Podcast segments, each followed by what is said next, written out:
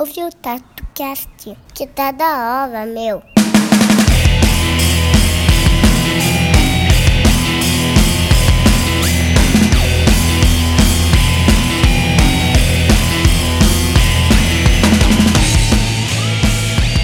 Fala galera, Bob Queiroz aqui falando. Bom, vamos para a segunda parte desse episódio com o Paulo Fernando contando a história da Electric Inc. Com a grandíssima participação do Mr. Tita também ajudando a gente nessa conversa. Galera, esse episódio tá muito legal. O Paulo acaba falando sobre várias coisas muito importantes aí da, da cena comunidade, da história da tatuagem. Então aproveita que tá imperdível. Bom, antes de começar o episódio, eu peço para vocês me seguirem. O meu Instagram é o Bob Queiroz Tatus. O Instagram do podcast é o tatu.cast, então aquilo de sempre. Se você está ouvindo pelo iPhone, entra lá, deixa uma avaliação pra gente, isso ajuda muito a gente. O Spotify também agora está aceitando avaliação, então entra lá, avalia pra gente que isso acaba dando uma força e motivando aí o nosso trabalho, beleza? E um outro recadinho que eu queria dar é o seguinte: um, nós vamos gravar um episódio de histórias, aqueles que vocês já estão acostumados a ouvir, que a gente conta história engraçada, história triste, história feliz, enfim. Então, cara, se você é tatuador, se você é tatuado, se tem uma história legal relacionada à tatuagem, manda pra gente, pode mandar por direct lá no, no arroba tatu.cast, ou pode mandar pra mim, o que for melhor, tá? Só não pode ser em áudio, tem que ser escrita. É, bem explicativa. Então a gente vai juntar aí o time de elite para estar tá lendo e compartilhando isso com vocês, beleza? Então, sem mais delongas, bora pro episódio. Abraço. É, é. Eu gosto de carro, né? Então é como se você estivesse ali no, no, no stand da, da McLaren Sim. vendo o Ayrton Não, Senna. nessa época, essa época foi, da McLaren, foi a época que né? eu comecei a tatuar e eu comecei na Praia Grande, que é do lado de Santos. Ponto, ali. é. Cara, era tipo, meu, o Mordente era uma lenda viva. É, lenda viva. Não, ele sempre vai ser, Sempre cara. vai ser, cara. Ele sempre vai ser. Aí olha que engraçado, acho que você vai chegar nessa parte da história, mas acho que eu te contei isso. Eu lembro que. Cara, boato ali, né? Do meio da tatu, falando, meu, Mordente jogou fora todas as Mic Sharp dele e só tá usando máquina do Paulo Fernando. Eu lembro dessa frase. Foi mais ou menos isso. Eu lembro dessa É, foi frase mais ou que era o menos que isso. todo mundo. Aí quem que é esse Paulo Fernando? Que máquina é essa? Eu não sei o quê. Eu Mas assim, o que, que, que aconteceu? É, eu tava. Foi quando eu tava largando de tatuar, que eu tava mais focado em fabricação de máquina. Na verdade, eu larguei de tatuar por causa do mordente, por causa desse dia. E eu vou te falar o porquê. Foi uma passagem muito legal. Eu tava no A estúdio. encomenda, né? É, a encomenda. Na época eu fui, aí eu cheguei, na- vamos contar antes disso. Aí eu fui em Santos, abri, cheguei lá, fui lá na, na loja do Mordente, o Mordente me recebeu, cara, pensa num cara humilde. Sim, sim. Sempre conheci foi. ele nessa época. Sempre, foi. Sempre Olhou minhas máquinas, ligou, ah, legal, bonita, tal, tal, assim, assim, assado. Mas legal, legal, tem que tatuar, dá licença. Sim. Passar bem, eu voltei, peguei minhas máquinas, pus no, no, no, no- no minha, na minha maletinha, fui embora pro hotel, pro apartamento que a gente tinha alugado, passei o final de semana lá com a minha família. Eu acho que era Réveillon. Vimos lá os fogos na praia com a minha esposa, com o meu cachorro e massa. Voltamos para Uberaba. Passaram-se alguns meses depois disso tudo, todos os tatuadores começaram a comprar, pessoal de São Paulo, encomenda atrás de encomenda. Legal. Eu tava no estúdio. Tanto Eu- que essa época era, era Paulo Fernando Machine, não É. existia Electric Inc, não existia nada Não, disso. não existia nada, era lembro, eu PF Tattoo Machines. Isso. Aí é, eu tava no estúdio, eu tinha uma tatu marcada, era um rosto, cara. Pensa assim, você pega um tatuador de realismo hoje pra fazer um rosto pequenininho, de, de seis dedos assim, vamos colocar que ele demora aí umas quatro, três horas Tá. pra ficar, fazer um rostinho. Eu demorava 12 e ficava feio. Chegou, cara, eu sempre, eu nunca gostei de realismo. Eu sempre gostei de oriental, new school, old school. Desenho mais gráfico. Eu sempre gostei de trabalho. Eu sempre gostei de um traço quadrado. Legal. Eu sempre gostei de. Pigmentação de, forte. Pigmentação forte. Tatu Legal. pra mim era aquelas coisas dos anos 80. Sim, sim. Mesmo sendo moderna, mesmo com, com, a, com, a, com, a, com, a com o grafismo e a, e a nova leitura de todos os tatuadores, Mas com essa mas eu base. gostava de tinta chapada na Legal, pele. legal. Era um negócio que me, que me chamava muita Sei. atenção. E eu tava, tinha esse horário marcado, já tinha tirado extenso, o cara não tinha chegado ainda. O telefone toca. Aí a secretária da- da- da- do estúdio, Paulo, É um tal de Marcelo Mordente que quer falar com você. Pensa que aqui é As tremer na base. as pernas ficou mole. tremi. Eu falei, cara, só, só existe uma coisa que ele, que ele quer comigo. Não Sim, existe outra sim. coisa. Não tem outra coisa pra, pra ele me ligar. Pra quem o Mordente ligar pra mim, em Minas Gerais, no fim do mundo? Aí eu, claro, né, não, não perdi a, não, não, não, perdi a pose, né? Claro. Alô, pois não? Ah, aqui é o Mordente, tudo bem? O Mordente? Mordente da onde? Mo- mo- cara, mo- claro que eu sabia quem que era a porra do Mordente, cara. O cara era lenda viva, eu ficava vendo ele tatuar, né? Mas eu não podia me empolgar, né? Lógico, Nossa, lógico, Mordente, puta que pariu! Te eu vou te todas dar as máquinas. ma- É, eu não... Eu segurei a onda nesse Sei, dia sei. aí, cara. E, e falei, ah, Mordente, sim, sei, sim, que faz realismo de Santos. Eu tive aí uma vez, te mostrei uma. É, pois é, eu lembro tal. Que legal. Na época eu não prestei muita atenção, mas pois é, eu vi umas máquinas com o Sérgio Pisani. E, cara, eu queria fazer um casal de máquinas com você, cara. Aí eu fui perguntar pra ele, como é que você tatua, assim, assado? Eu já tinha visto ele tatuar na stand. Ele falou, cara, eu faço pêndulo assim, assim, eu tatuo rápido. E eu quero uma máquina sem barulho. Eu lembro dessa Eu falei assim, história, cara, da agora. Eu vou Ah, ter que fazer uma máquina sem barulho pra ele. Eu lembro disso, cara. E, cara, falei pra ele, falei assim, olha, demora 30 dias, é, cada máquina 550 reais, você vai ter que me dar a metade do valor da máquina de entrada e a metade na, na hora de eu te receber. enviar a máquina. Ele falou, tá bom, me passa o- o- a sua conta que eu vou te depositar os 550 reais, porque eram duas, era 1.100, né? Aham. Então ele me depositou os 550 na hora, me depositou, me ligou de volta. Eu falei, isso tudo em coisa de uma hora e uma hora e meia. Tá. Falei, joia, beleza, vou começar a fabricar a sua máquina esse final de semana. Falou, tá bom, ó, mas não atrasa não. hein? Eu falei, não, pode ficar tranquilo que promessa é promessa. Não, e detalhe, né? A gente tem que abrir um grande parênteses que não existia máquina sem barulho. Não, não Né? existia. Bobina, não, jamais. não existia. Não existia. De bobina, estamos falando máquina de bobina, Máquina né? de bobina, bobina, exato. não, Não, não existia, não existia a possibilidade, nem se pensava Não, não que existia. poderia ser possível existir. Exatamente. Não se pensava. Exatamente. Só Tanto pra quando isso, eu vi- Só que pra isso fique bem claro, porque muita É. gente está ouvindo, a grande maioria Exatamente. sabe que é normal ter máquina sem barulho hoje em dia. É, mas, Mas não antigamente. Tanto Não, quando eu não vi a não. máquina não era, dele, não era. eu falei, essa porra não tá é funcionando, bruxaria. não. Não tá funcionando. Que bruxaria é Cara, era essa? muito legal, cara, porque aí, aí eu, eu olhei pro Thiago, o Thiago é um, era um meu aprendiz, que era o, era o profe- o professor de desenho que me Aham. ajudava a tirar stencil. O cara já tava comigo há uns três anos. Então ele já, tipo assim, todo o processo de aprendiz, ele já tinha passado. Sim. Soldar a agulha, tirar stencil, limpar, desinfetar, É, tudo, tudo, tudo. Tudo, tudo. O Thiago era pau pra toda obra Sim. dentro do estúdio. E, cara, o cara desenha pra caralho. O cara legal. desenha, ainda mais realismo, que era a praia É a dele. praia dele, exatamente. E eu olhei pro Thiago nesse dia, o cara chegou, e eu, cara, com a cabeça lá na máquina. Eu não tava com a cabeça no estúdio Sim. mais. A entrega. Eu queria fazer a máquina. Eu tinha 30 dias, eu podia fazer com calma, mas eu queria fazer a Você máquina tava do cara. empolgadaço. Eu tava empolgadaço. E o cara entrou, chegou, e eu falei, não, não vou conseguir. Não vou conseguir. Isso era umas 5 e meia da tarde. O cara chegou e eu eu chamei o Thiago no cantinho e falei, Thiago, você realmente quer aprender a tatuar? Vai. Eu falei, então vai ser o seguinte.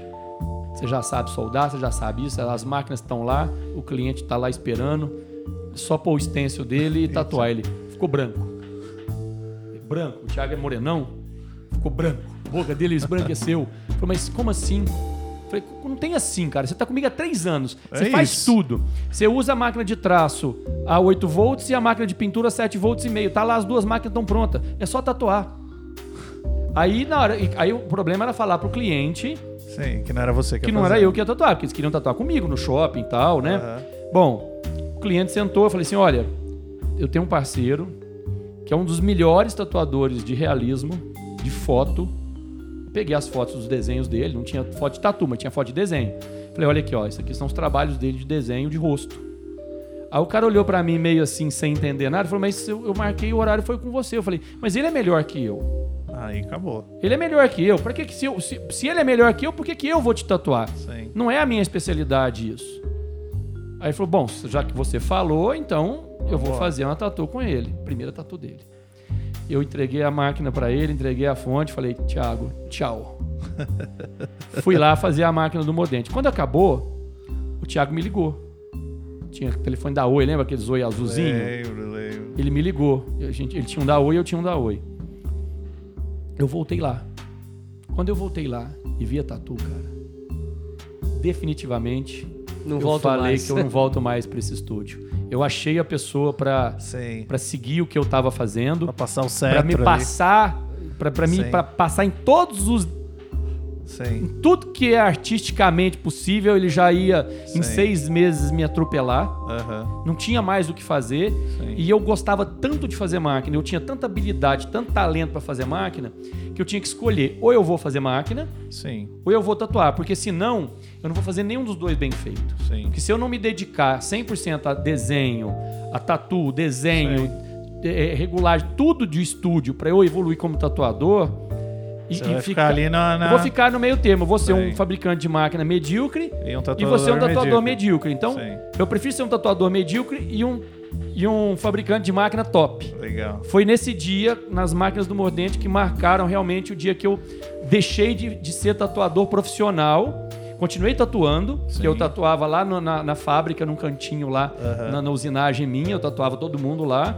Mas assim, profissionalmente, cobrando, foi a última tatu que marcou, foi, foi essa daí, foi as máquinas do Mordente. Eu fiz a máquina em quatro dias, as Caramba. duas.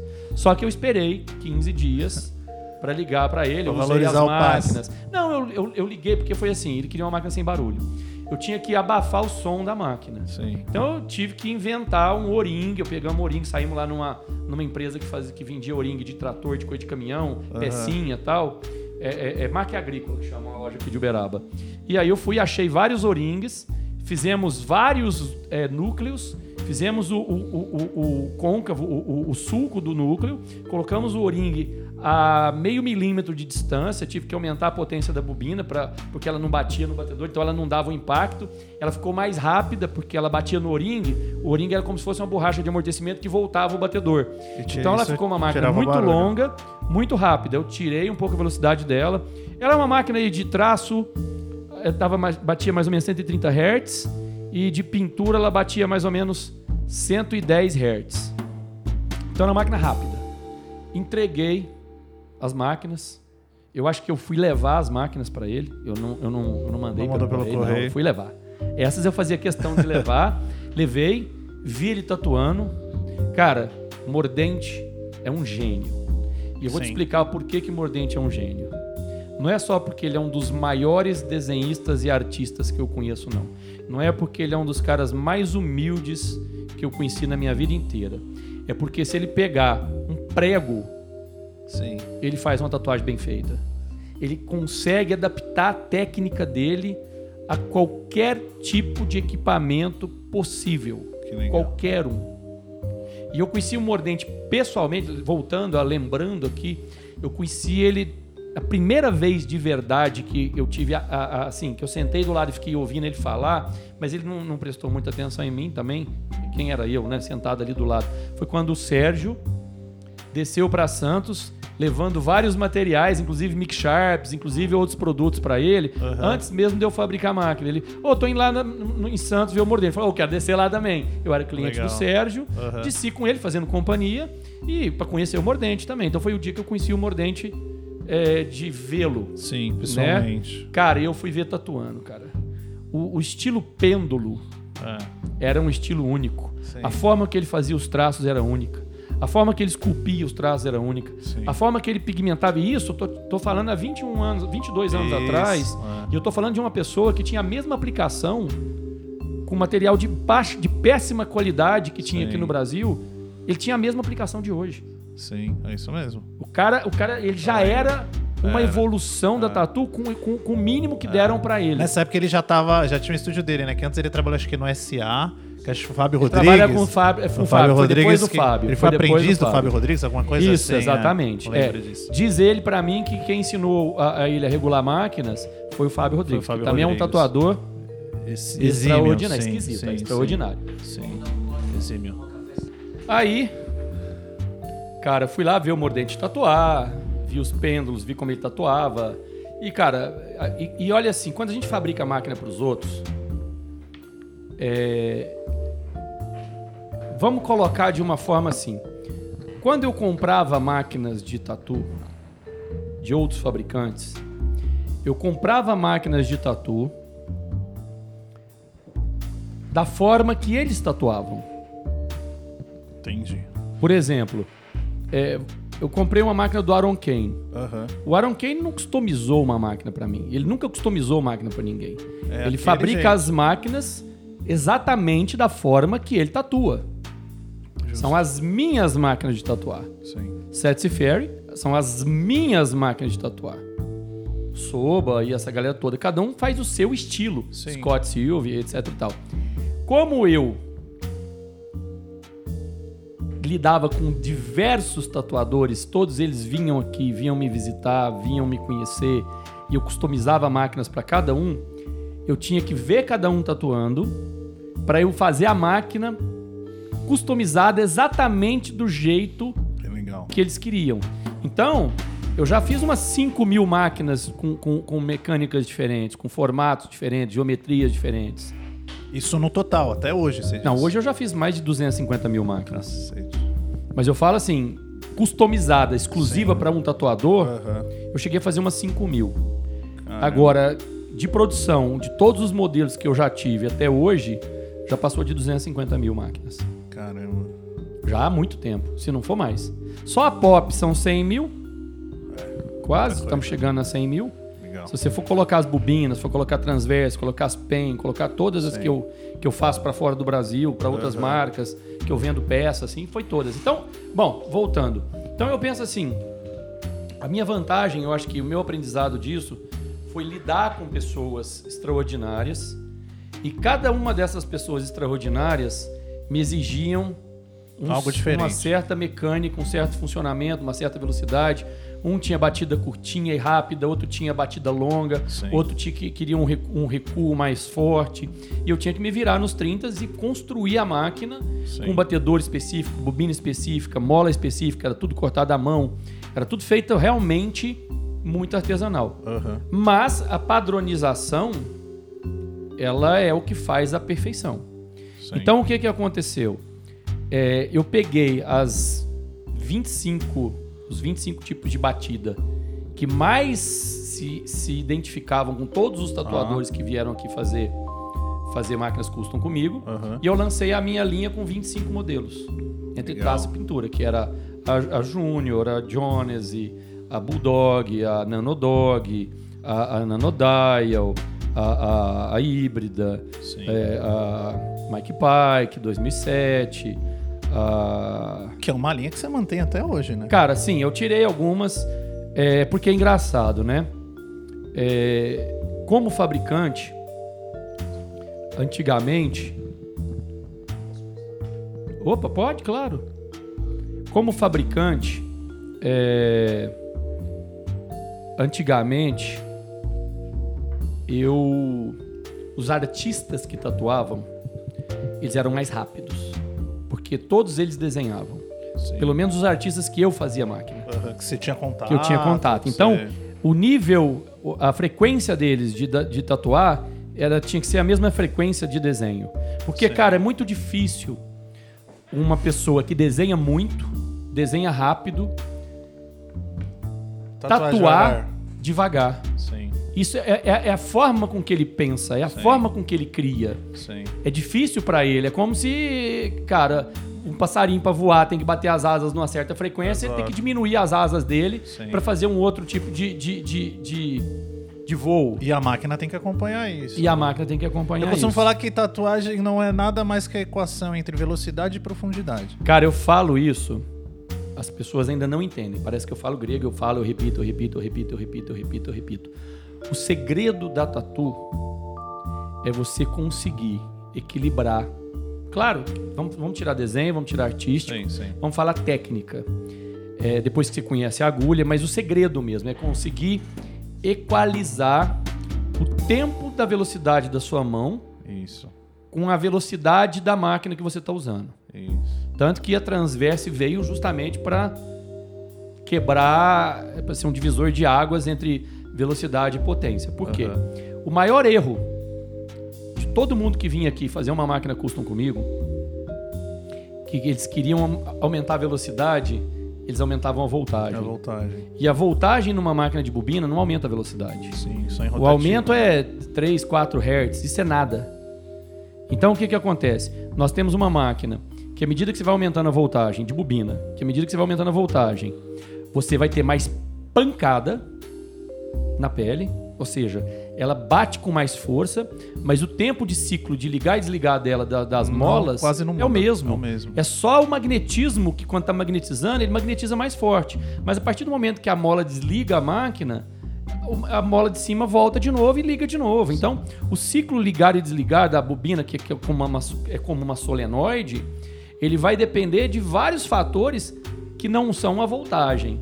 É, tamanho de batedor, tamanho de capacitor, Peso. quantidade de. Não, não, não, geometria. Peso, peso do batedor. Peso do batedor, Espessura da mola. espessura da mola, comprimento da mola. Sim. Tudo isso tem a ver com a geometria da mecânica que eu construí. Sim. Então eu consigo fazer uma máquina com 150 Hz e eu consigo fazer uma máquina com 65 Hz. Mas uma vez que a máquina está pronta, Pode meter voltagem. pode meter voltagem, ela não vai sair daquilo ali. Isso.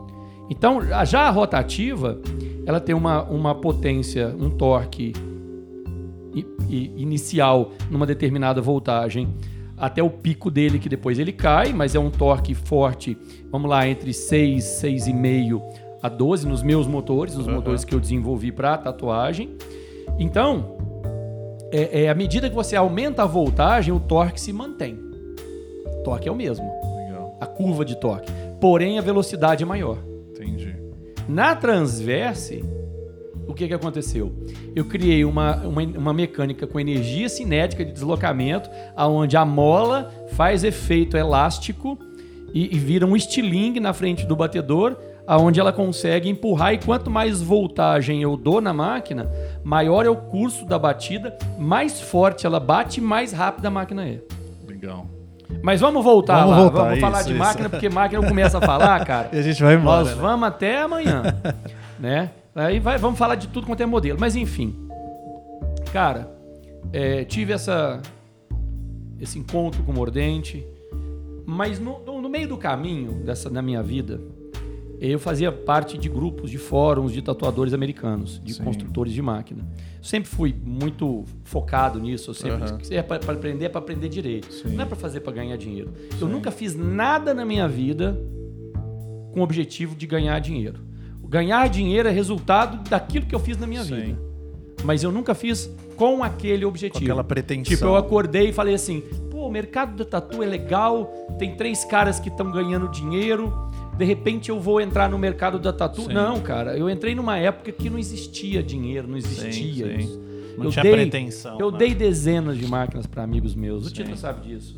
Se não foi sendo, ainda dou máquinas para amigos meus, ainda ajudo um monte de gente. Não é o objetivo dinheiro. É o objetivo é evoluir e fazer melhor do que eu já fiz no passado. É Legal. evoluir o meu próprio produto, Legal. não para os outros, para mim, Pra você. para mim, porque é, o, é, o- é a satisfação própria. Quando você desenha, você desenha para os outros. Exato. Você é. desenha pra você, É, cara. É, isso mesmo. Ninguém desenha pra ficar, ô, olha aqui meu É, desenho, ó. é, não, é. você desenha pros outros, você desenha pra você. Pros outros é uma consequência dos caras gostarem ou Isso, não. Se É identificar. a mesma coisa. Sim. Tanto que os caras se irritam comigo, pô, por que, que você faz tanta máquina? Por que, que Você faz tanto modelo? Cara, por que, que você desenha? É, Eu não, eu não quero fazer 50 máquinas iguais. Eu quero fazer máquinas diferentes. Só que numa indústria não, é impossível. Então, o prazo entre você fazer, faz uma. Aí o que, que acontece? Quando eu faço, eu venho pra cá, pro estúdio. Eu, até eu dominar a técnica daquela máquina que eu desenvolvi, eu tatuo freneticamente, sem parar, e o Tita sofre com isso pra caramba, porque ele tem que me acompanhar e fica aqui comigo também tatuando freneticamente durante 3, 4, 5, 6 meses. Quando eu, eu, eu desenrolo a máquina toda, que eu consegui entender a técnica dela, a, a- a mecânica do funcionamento dela, pra eu poder explicar, perde a graça. Entendi. Porque aí não é só a, não é só a tatu. Sim. Tem as máquinas, tem os equipamentos que eu fabrico também. É, eu já falei, eu É? já cheguei a falar isso aqui no podcast, que assim, é você sentir o prazer no meio, né? No caminho. Exatamente. O mais importante é o meio, né? Não é o Exato. começar Não, nem tem- terminar. Tem gente que quer É começar meio. rápido, terminar rápido, Isso. ganhar o dinheiro e ir embora. Isso, ou postar uma foto. não, eu gosto lá, do, né? processo. Do O processo é que, me- é que, é que- é que é o tesão. Legal. Só que quando eu domino o processo, porque você imagina, como fabricante de vários tipos de máquina, você tem que desenvolver a habilidade de tatuar, tecnicamente, de aplicar tinta, não de desenhar artisticamente, Aham. não tô falando nada disso. Nós, nós- tem artistas e artistas do Sim. mundo, eu sou um mero tatuador. Aham. Mas quando você fala isso, o, o desenvolver técnico para você entender o que você está fazendo, ele é muito importante. Então eu tenho que aprender a tatuar com rotativa, eu tenho que aprender a tatuar com a puma, eu tenho que aprender a Sim. tatuar com a pen, eu tenho que aprender a tatuar com a bobina A, B, C, D, eu tenho que aprender a tatuar com a máquina de 150 Hz, eu tenho que aprender a tatuar com a Legal. máquina de 70 Hz. Então, como fabricante, você tem a obrigação técnica de Legal. entender, aprender e fazer isso. Legal. Senão você nunca vai se tornar um bom fabricante. Você nunca Sim. vai entender a cabeça de outro profissional se você não souber usar aquilo que você está fabricando. Boa. Mas aí só voltando, aí você tava lá, teve esse Bom. lance do mordente. Eu tava lá, teve a passagem do Mordente, eu tava nos grupos de, de fabricantes Isso. é, é, é, gringos. Eu lembro que era, era um grupo do Setsy Ferry, É, né? era, chamava Reed Street Tattoo. Isso, É, verdade. e aí eu tinha as verdade. revistas da Acon, a gente mandava fotos de máquinas nossas pra, pra, pra revista, pra gente sair. Eu saí na Acon duas É vezes. mesmo, aí com uma revista canadense, né, de material de pequenininha, era, tatu. era bem pequenininha, é. assim, aquele tamanho, É. menor, metade, meia página. Isso. E, e eles tinham lançado a, a, a primeira fonte com medição. Isso, Cara, quando eles lançaram lembro. aquela fonte com medição, Eu lembro. aquilo foi um salto. Porque o que, que aconteceu? Media o Dutch, media É. Hertz. Para um media- fabricante, eu consegui reproduzir cada máquina minha. Ah, entendi. Entendeu? Pressão, velocidade. Você conseguia batida, chegar naqueles... amperagem. Eu conseguia. Então, as teve um cara, teve uma história legal. Quando eu tinha, eu, eu lancei as híbridas, tava lá em São Bernardo do Campo, no- no- numa convenção do, do- Hoje ele tem mais. Puta, eu esqueci o nome dele. Oh, meu Deus do céu! Ai, meu Deus, que vergonha. Oh, meu Deus. W, Saddam. Saddam. Porra, cara, o Saddam. Convenção do Saddam. Saddam. Eu fui pra lá, quem tava vendendo na estande pra mim era o And- André da Belo Feito. E o cara chegou pra mim e falou assim: É, esse negócio de você falar que suas máquinas têm padronização, é, eu duvido. Eu compro todas aí se tiver tudo igual. Todas que tiver na, na, na mesma frequência, tudo igualzinho, eu compro. Então vem cá. Liguei a máquina pra ele, liguei a fonte da Acon e peguei a, a primeira, abri a caixa, porque era tudo, tudo vedada, tudo, tudo lacrada, né? Abri a primeira, pus 7 volts, liguei. Ele olhou, eu pus a máquina do lado. Peguei a próxima, liguei. Tudo igual. Ele olhou, pus a máquina do lado. Peguei a próxima, liguei. Na quarta, ele falou: Não, vou levar só essas quatro mesmo. Eu, cara, ele fez, eu falei pra ele: falei, "Se eu- se você eu abrir e forem todas iguais, eu abri a máquina, você vai ter que comprar. Agora, se não for, Não, mano, eu vou comprar. Pode ter certeza disso. Aqui não é moleque, não. Desse jeito. Você sabe como é que é, Sei, né? sei, conheço Paulista, interior de São Paulo. Aham. O cara tem que falar. O fala- Saddam é grandão, é, né? Tipo, é, alto, exatamente. assim, né? Saddamzão, cara, gosto demais dele. Ele teve aqui. Legal. Aí, quer dizer, o que eu quis dizer, padronização minha é muito grande. Legal. Por quê? Porque se eu faço um modelo, você gosta do modelo que eu faço, Você usou de um amigo, se aquele amigo seu for, for usar a tua máquina, Sim. ele tem que ser igual. A que você comprar de mim esperando verdade. que venha exatamente igual a do teu amigo, tem que ser idêntica. Sim, justo. Então, qual que é a frustração que eu vejo de muito tatuador que me reclama? Puta, cara, eu usei a máquina de um amigo meu, foda, fui lá pedir pro cara fazer a máquina, chegou, não é a mesma, não é Exato. igual, Exato. não tem padronização. São máquinas feitas com muito carinho, com muita qualidade, mas Sim. não são iguais. Sim. E a padronização, cara, que é o mais importante numa indústria. Legal. Né? Mas enfim, comecei a fazer amizade com um monte de gente no, no, no, no- no- fórum. no fórum. Aí começaram a me xingar, porque eu comecei a postar um monte de máquina, começaram a, a me falar que eu copiava chassi, não era verdade. O, o E até onde eu lembro, esse, esse, esse fórum era, cara, a nata dos fabricantes de É. máquina mundial. É, assim. é. Não existe mais, né? Acho que Não, acabou. não. Eu, Eu vi uma aprendi- entrevista um pouco tempo atrás do Seth Ferry falando Eu aprendi, dessa- eu aprendi a fabricar máquina com um australiano que se cha- chamava, né? Ele morreu de câncer de, de esôfago. Esôfago de baço, não, de. ah, meu Deus. Não, não é rim, não. Hum, baço você tirou, baço, baço você não morre. Ele tinha. Eu esqueci qual que era, qual que era o órgão dele que ele teve. Bom, não. Morreu de câncer. Morreu de câncer. Chamava Charlie Maliga. Não conheço. Ele era engenheiro da Ford Olha só. na Austrália, desenvolvia motor e era tatuador como hobby. Que legal. Todo tatuado. E a gente fez amizade.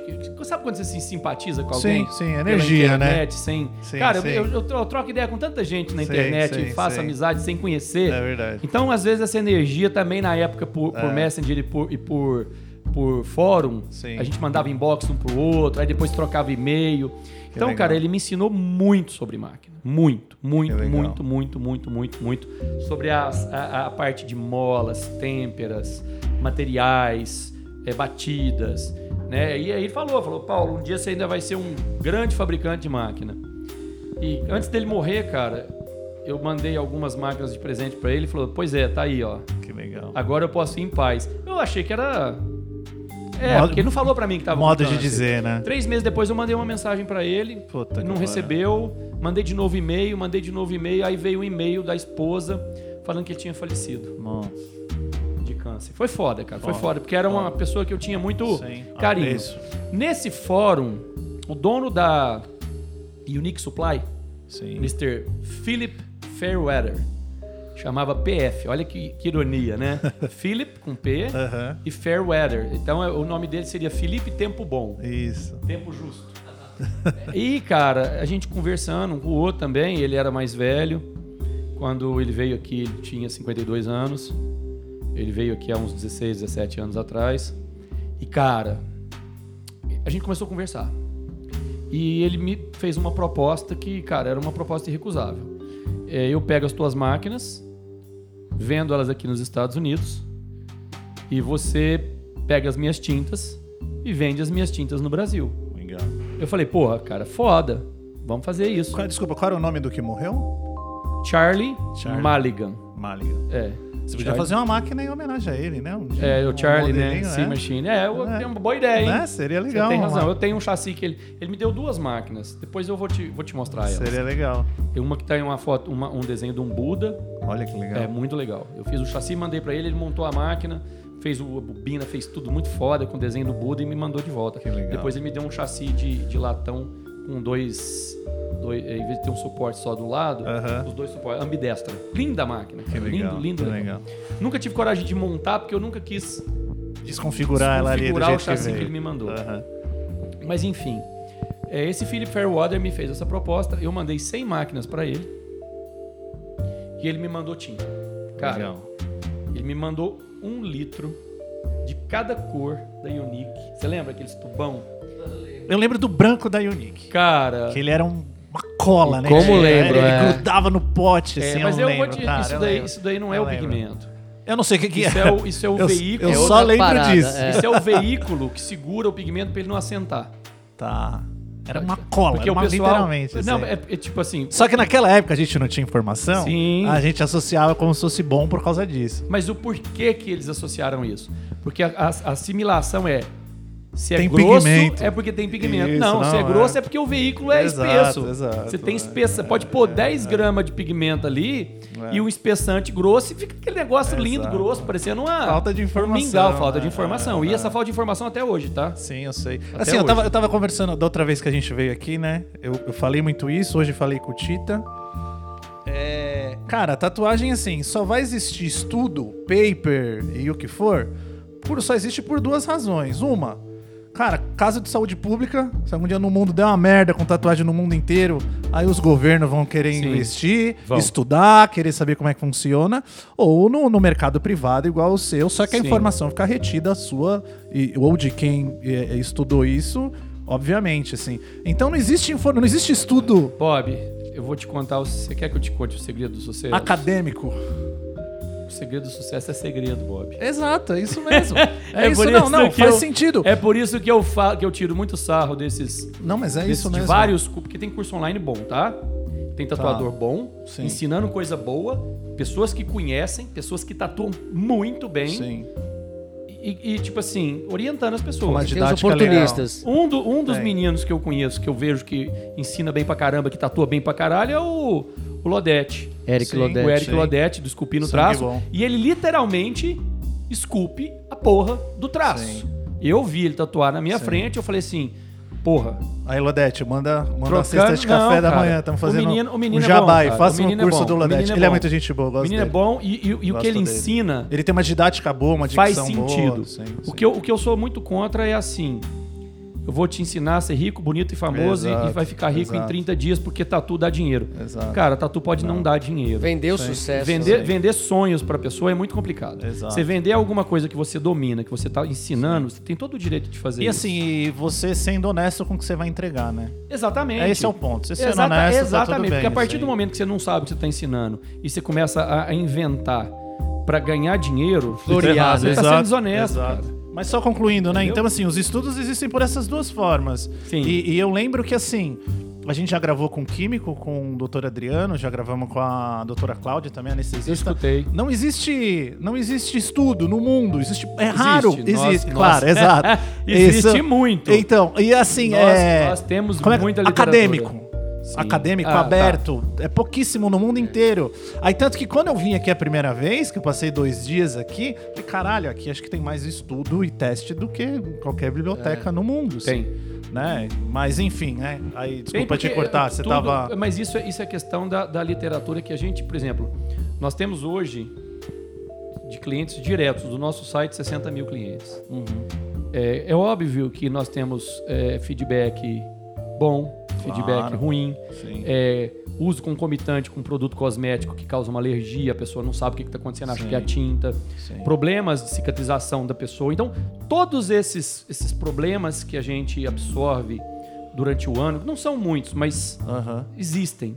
A gente vai criando uma base de dados e estuda em cima Isso é disso. muito legal. Muito- Você me mostrou Entendeu? muita coisa, eu achei Então impressionante. nós temos assim. muito estudo em cima Legal, disso. legal. Muito, tudo que tá- a base de tudo que nós desenvolvemos de tinta, de produtos cosméticos, de tudo, Sim. é desenvolvido nessa base de estudo. Não é Legal. feito nas coxas só para para vender. Sim. Não, a gente já vai chegar lá. A gente tá, né? a gente tá flertando com essa É, história. Já, vamos chegar lá, vamos, chegar lá. vamos Então onde é que a gente estava mesmo? No. Na- no Mr. Philip. Isso, que ele te mandou Cara, as Unique.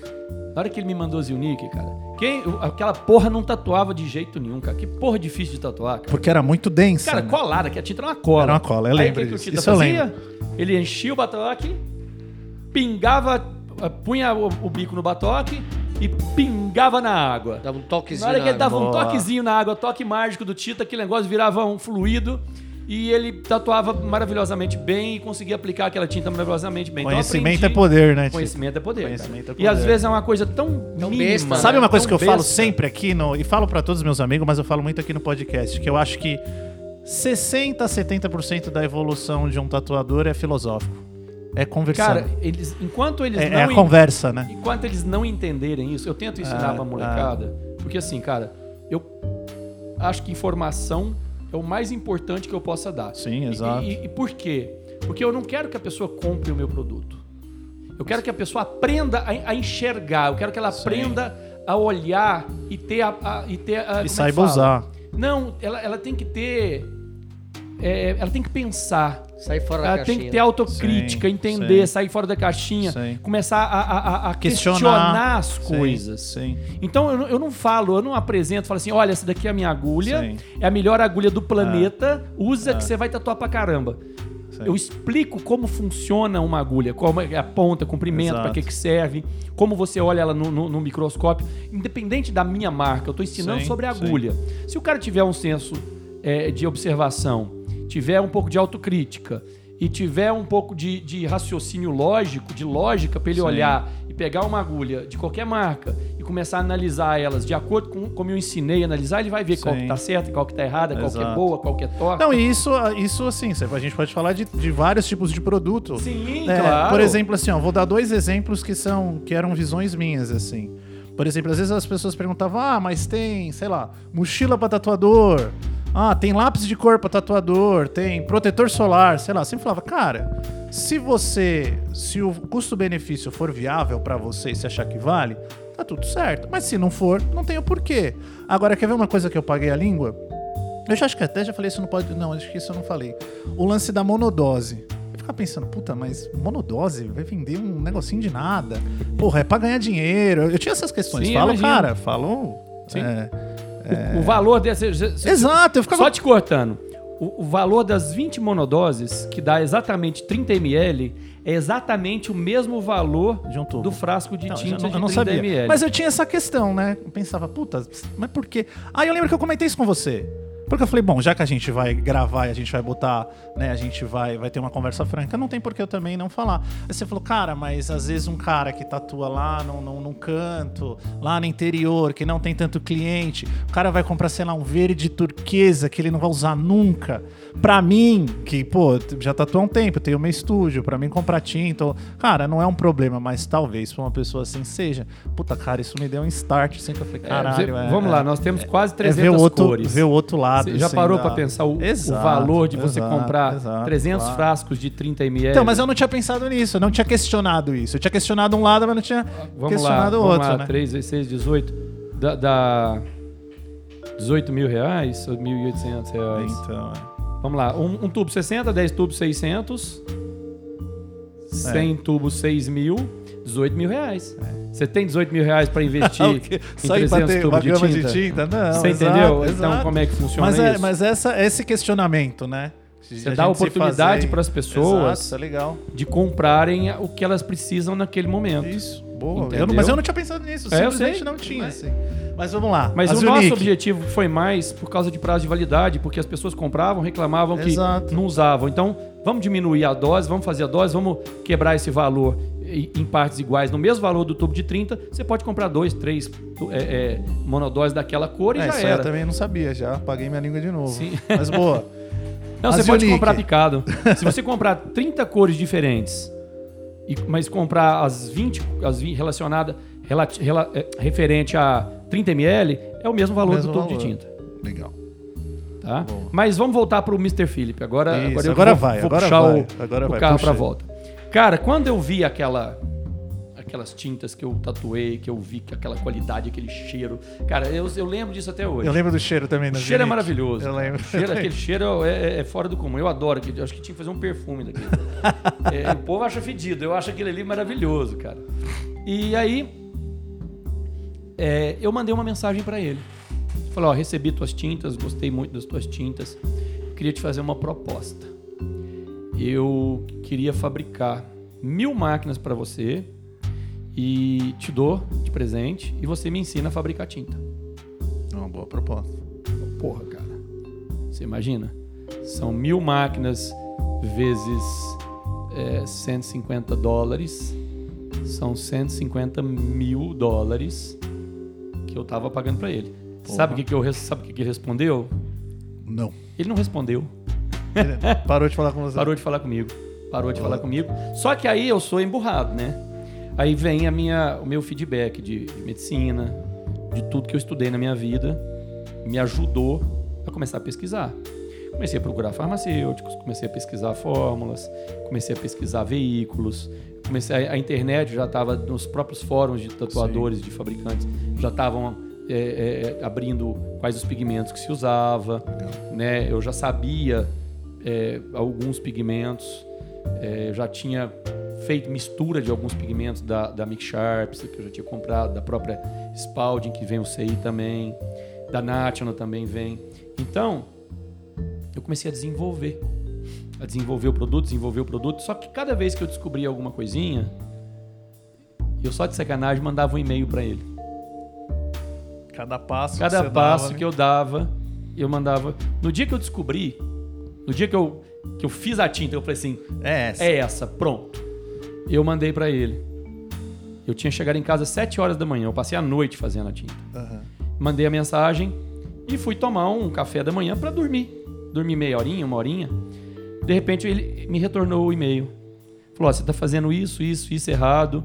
Isso é para isso, isso é para isso, isso é para isso. Eu falei: mas O que, que te deu? o que que te deu? Depois de quatro, quase quatro meses, sei lá, quase meio ano sem falar comigo, é, de repente você está me, me respondendo, o que que você quer de mim? Porque você está me ensinando. Ele falou, vamos fazer o seguinte, eu vou te ensinar e você me dá 10% do teu lucro líquido, do que você vender. Falei, justo. Boa. Tá bom. E a partir do momento que eu fiz isso, ele eh, pediu pra eu comprar uma câmera, a gente tava falando em chat, a câmera, cara, a câmera é muito ruim, não, não é nada igual hoje. É, não, Era não aquela é. câmera embaçada. A imagem tal. péssima, né? A imagem Webcam, péssima, né? cara. E a gente começou a trocar ideia sobre. Ele me contou a história dele. Cara, a história dele é muito louca.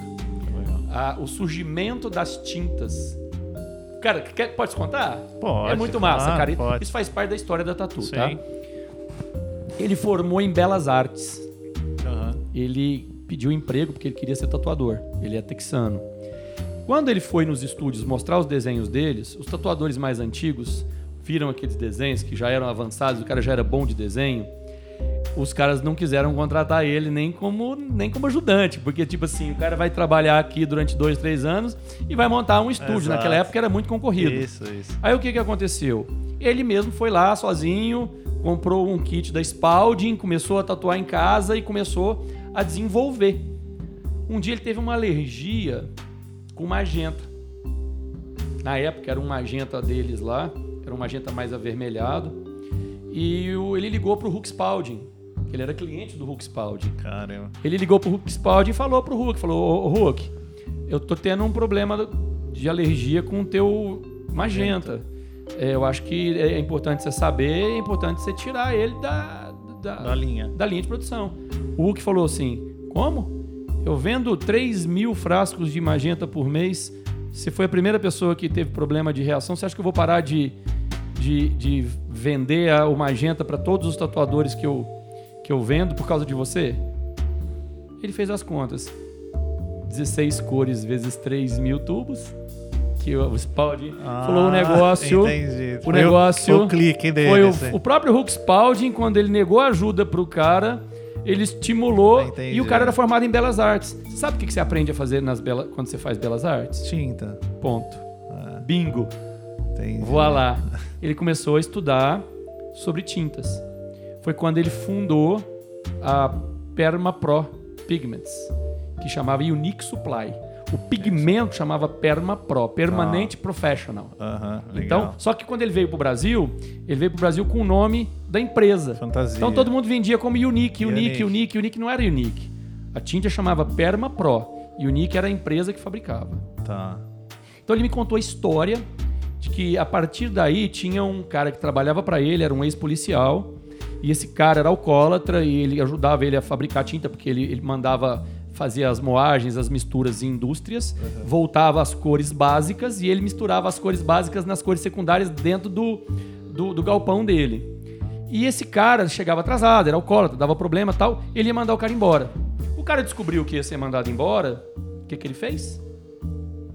roubou as fórmulas, todas estavam no computador dele, roubou, pegou o nome de cliente, pegou tudo e no outro dia não voltou mais pro trabalho.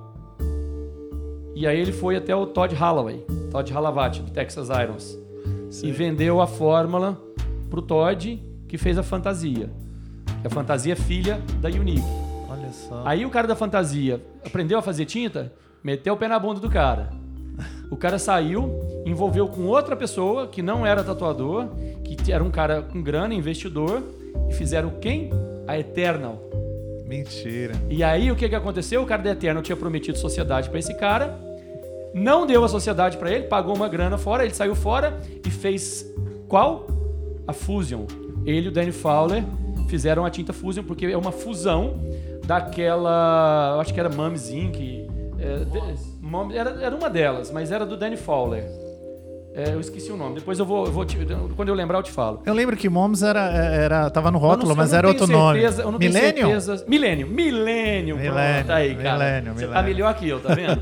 então o que que aconteceu? O Danny Fowler juntou ele e, e esse cara, que não vem ao caso ao nome, Aham. e começaram a fazer a Fu- Fusion. Então a Tudo filho da Eter- Unique. a Eternal, a, a, a Fantasia, a Eternal e a Fusion são filhas de quem? Da Unique. Olha só. A Electric King é filha de quem? Da Unique. da Unique. São as mesmas fórmulas básicas. Só que na cabeça, como não existe, é, é, eu, eu sempre quis fabricar. Aham. O meu tesão não é ganhar dinheiro, cara. O meu tesão é fabricar. Legal. Como eu gosto de fabricar, eu queria desossar tinta de Ah. tatu. Existe engenharia reversa, química? Não, assim? não, é, muito, é né? muito difícil, cara. É Tá. muito difícil. Dá pra você fazer alguns tipos de estudos Tá, pra saber quais não- os produtos que tem, mas assim, engenharia reversa, Essa reversa, química reversa não é tem. muito difícil. Tá. É muito, você tem muitas variáveis nos picos de, de é leitura laser e tal, espectrofotômetro. é, é, então você tem muita coisa muito complexa aí. Mas enfim, o, o- ele me contou a história, me contou toda a história, né? Dessa, dessa situação toda que, que ocorreu.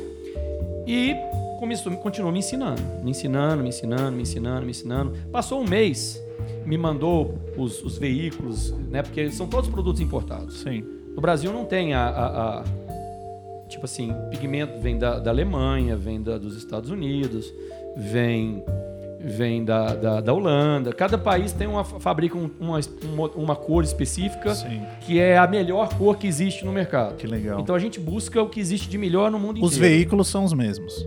Às vezes sim, mas existe uma, uma. Combinação diferente. Não é combinação, é tipo assim, uma fórmula de bolo.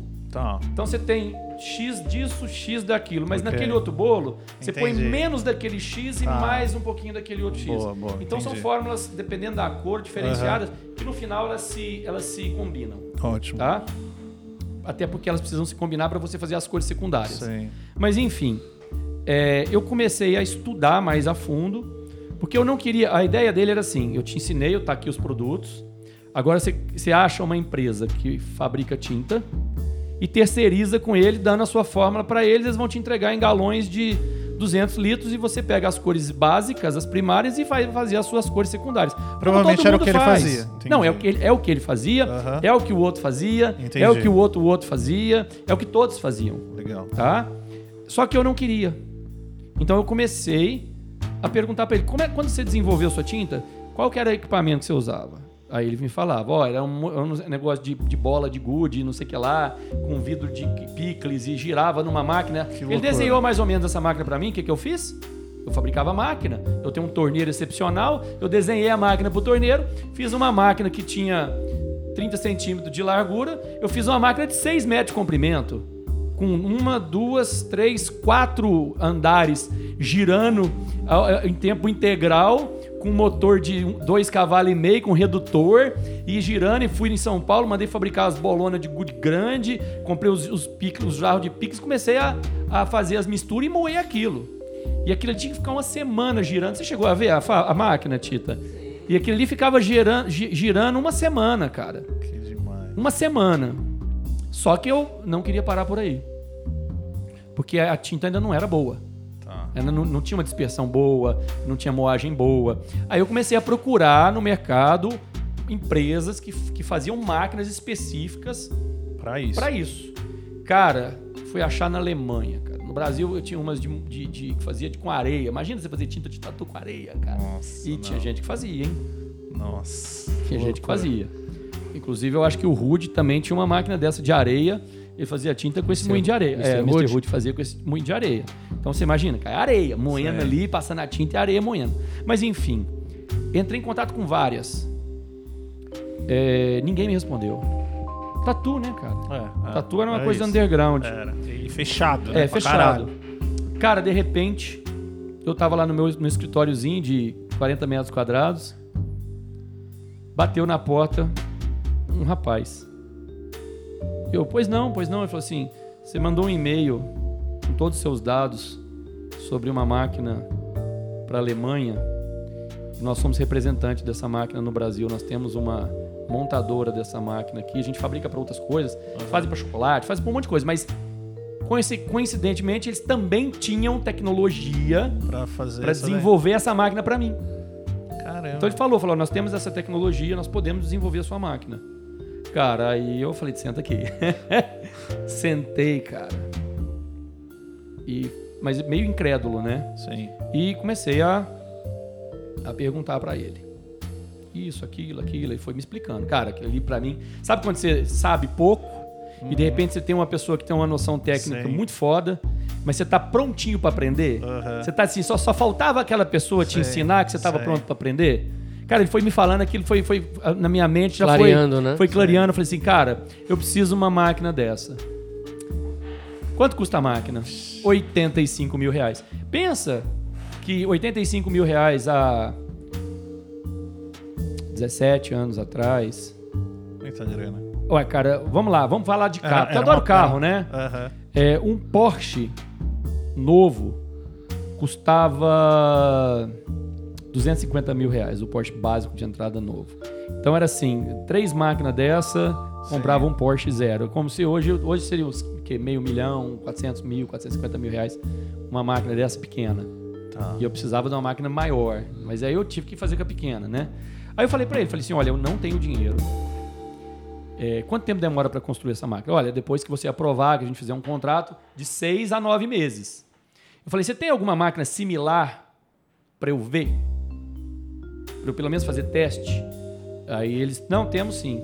Peguei o avião, fui até a, a empresa deles, vi é, é, a máquina, levei tinta, levei um litro de cada cor. Na Alemanha, é isso. Não, não, no Brasil. Não, no Brasil. Eles fizeram, tem, só que a máquina não era específica para mim. Aham, sim. Aí eu, eu, eles tinham que adaptar essa máquina. sim. A máquina faz chocolate, faz um monte de coisa. Aham. É, aí o que, que aconteceu? Eu peguei, levei as tintas, ele passou na máquina duas, três vezes. É claro que aí tem contaminação, porque a máquina não é própria e tal. Só que eu fiz as medições. Tinha um equipamento lá que chamava Oriba. Nós compramos um. O equipamento custa 850 mil reais. Tá chegando. É, é um dos últimos equipamentos de última geração. Cara, isso vai, tipo assim, selar a Electric Ink como a, a fabricante mais precisa Tecnológico. né? Do mercado de tatuagem. Você pode ter certeza disso. Eu quero que Legal. você venha aqui depois conhecer Venho, todas venho as sim. máquinas, porque são várias. Legal. Uma máquina mede a dispersão, a outra máquina mede Isso a gente tá falando de tinta. mede a espessura tal. Legal. É, aí que eu tô falando por causa da época, né? Aí eles mediram numa máquina dessa, numa japonesa, me deu a micragem e foram me explicar. Eu falei, opa, é onde eu tô chegando. então a nossa micragem, a forma que a gente moe, é, é tudo segredo de fábrica. Sim, óbvio. Mas assim, não é segredo nenhum. Pra quem quer pesquisar, você vai achar, até mas Sim. você vai achar a sua, o seu Exato. pigmento, Sim. a sua, a sua forma, quem que é o seu fornecedor. Isso é muito complicado, isso é muito Claro. complexo. Então, Claro. tem os seus segredos industriais que a gente não, não, Óbvio. não tem que falar. Obviamente. Isso não vai, isso não vai ensinar ou desensinar Exato. a pessoa. Não, não tem a pessoa tem que usar e saber que é um pigmento bom. Ela não tem que Sim. aprender química, Exato, né? não. Mas enfim, é, me pediram de seis a nove meses. Eu falei pra eles, falei assim, olha, eu, eu posso te dar a entrada, 10%. Mas para eu conseguir levantar esse dinheiro, eu preciso dessa máquina sua aí emprestada durante esses seis meses. Eles falaram assim, olha, mas ela não é uma máquina própria. Eu falei assim, mas partes das peças dela, se você mandar essa máquina para mim, tem como eu usar a parte dessas peças para pôr nas outras que vocês vão fazer, desenvolver para mim, para fazer ela funcionar? Tem. Quanto tempo? Três meses. Então você consegue fazer as primeiras partes para fazer a adaptação, pôr nessa enquanto eu uso ela, para na hora que ficar pronta a outra eu te devolvo ela, você pega as peças de novo e monta na minha? Ah, vou pensar. Né? Vou pensar assim, vou falar com a diretoria. Aham. Falaram com a diretoria na Alemanha. A Alemanha falou assim: pode. Eu tive que pagar uma mensalidadezinha de, de custo da máquina, fora o valor da outra máquina. Sim, que Cara, comprar. acabou. De 42 litros semanais, eu fazia 3 mil litros semanais. Legal. E era assim, um negócio muito rápido. Só que ainda. Eu muito- lembro quando você comprou ela, você me falou, você me ligou falando, você não sabe o que eu consegui. É.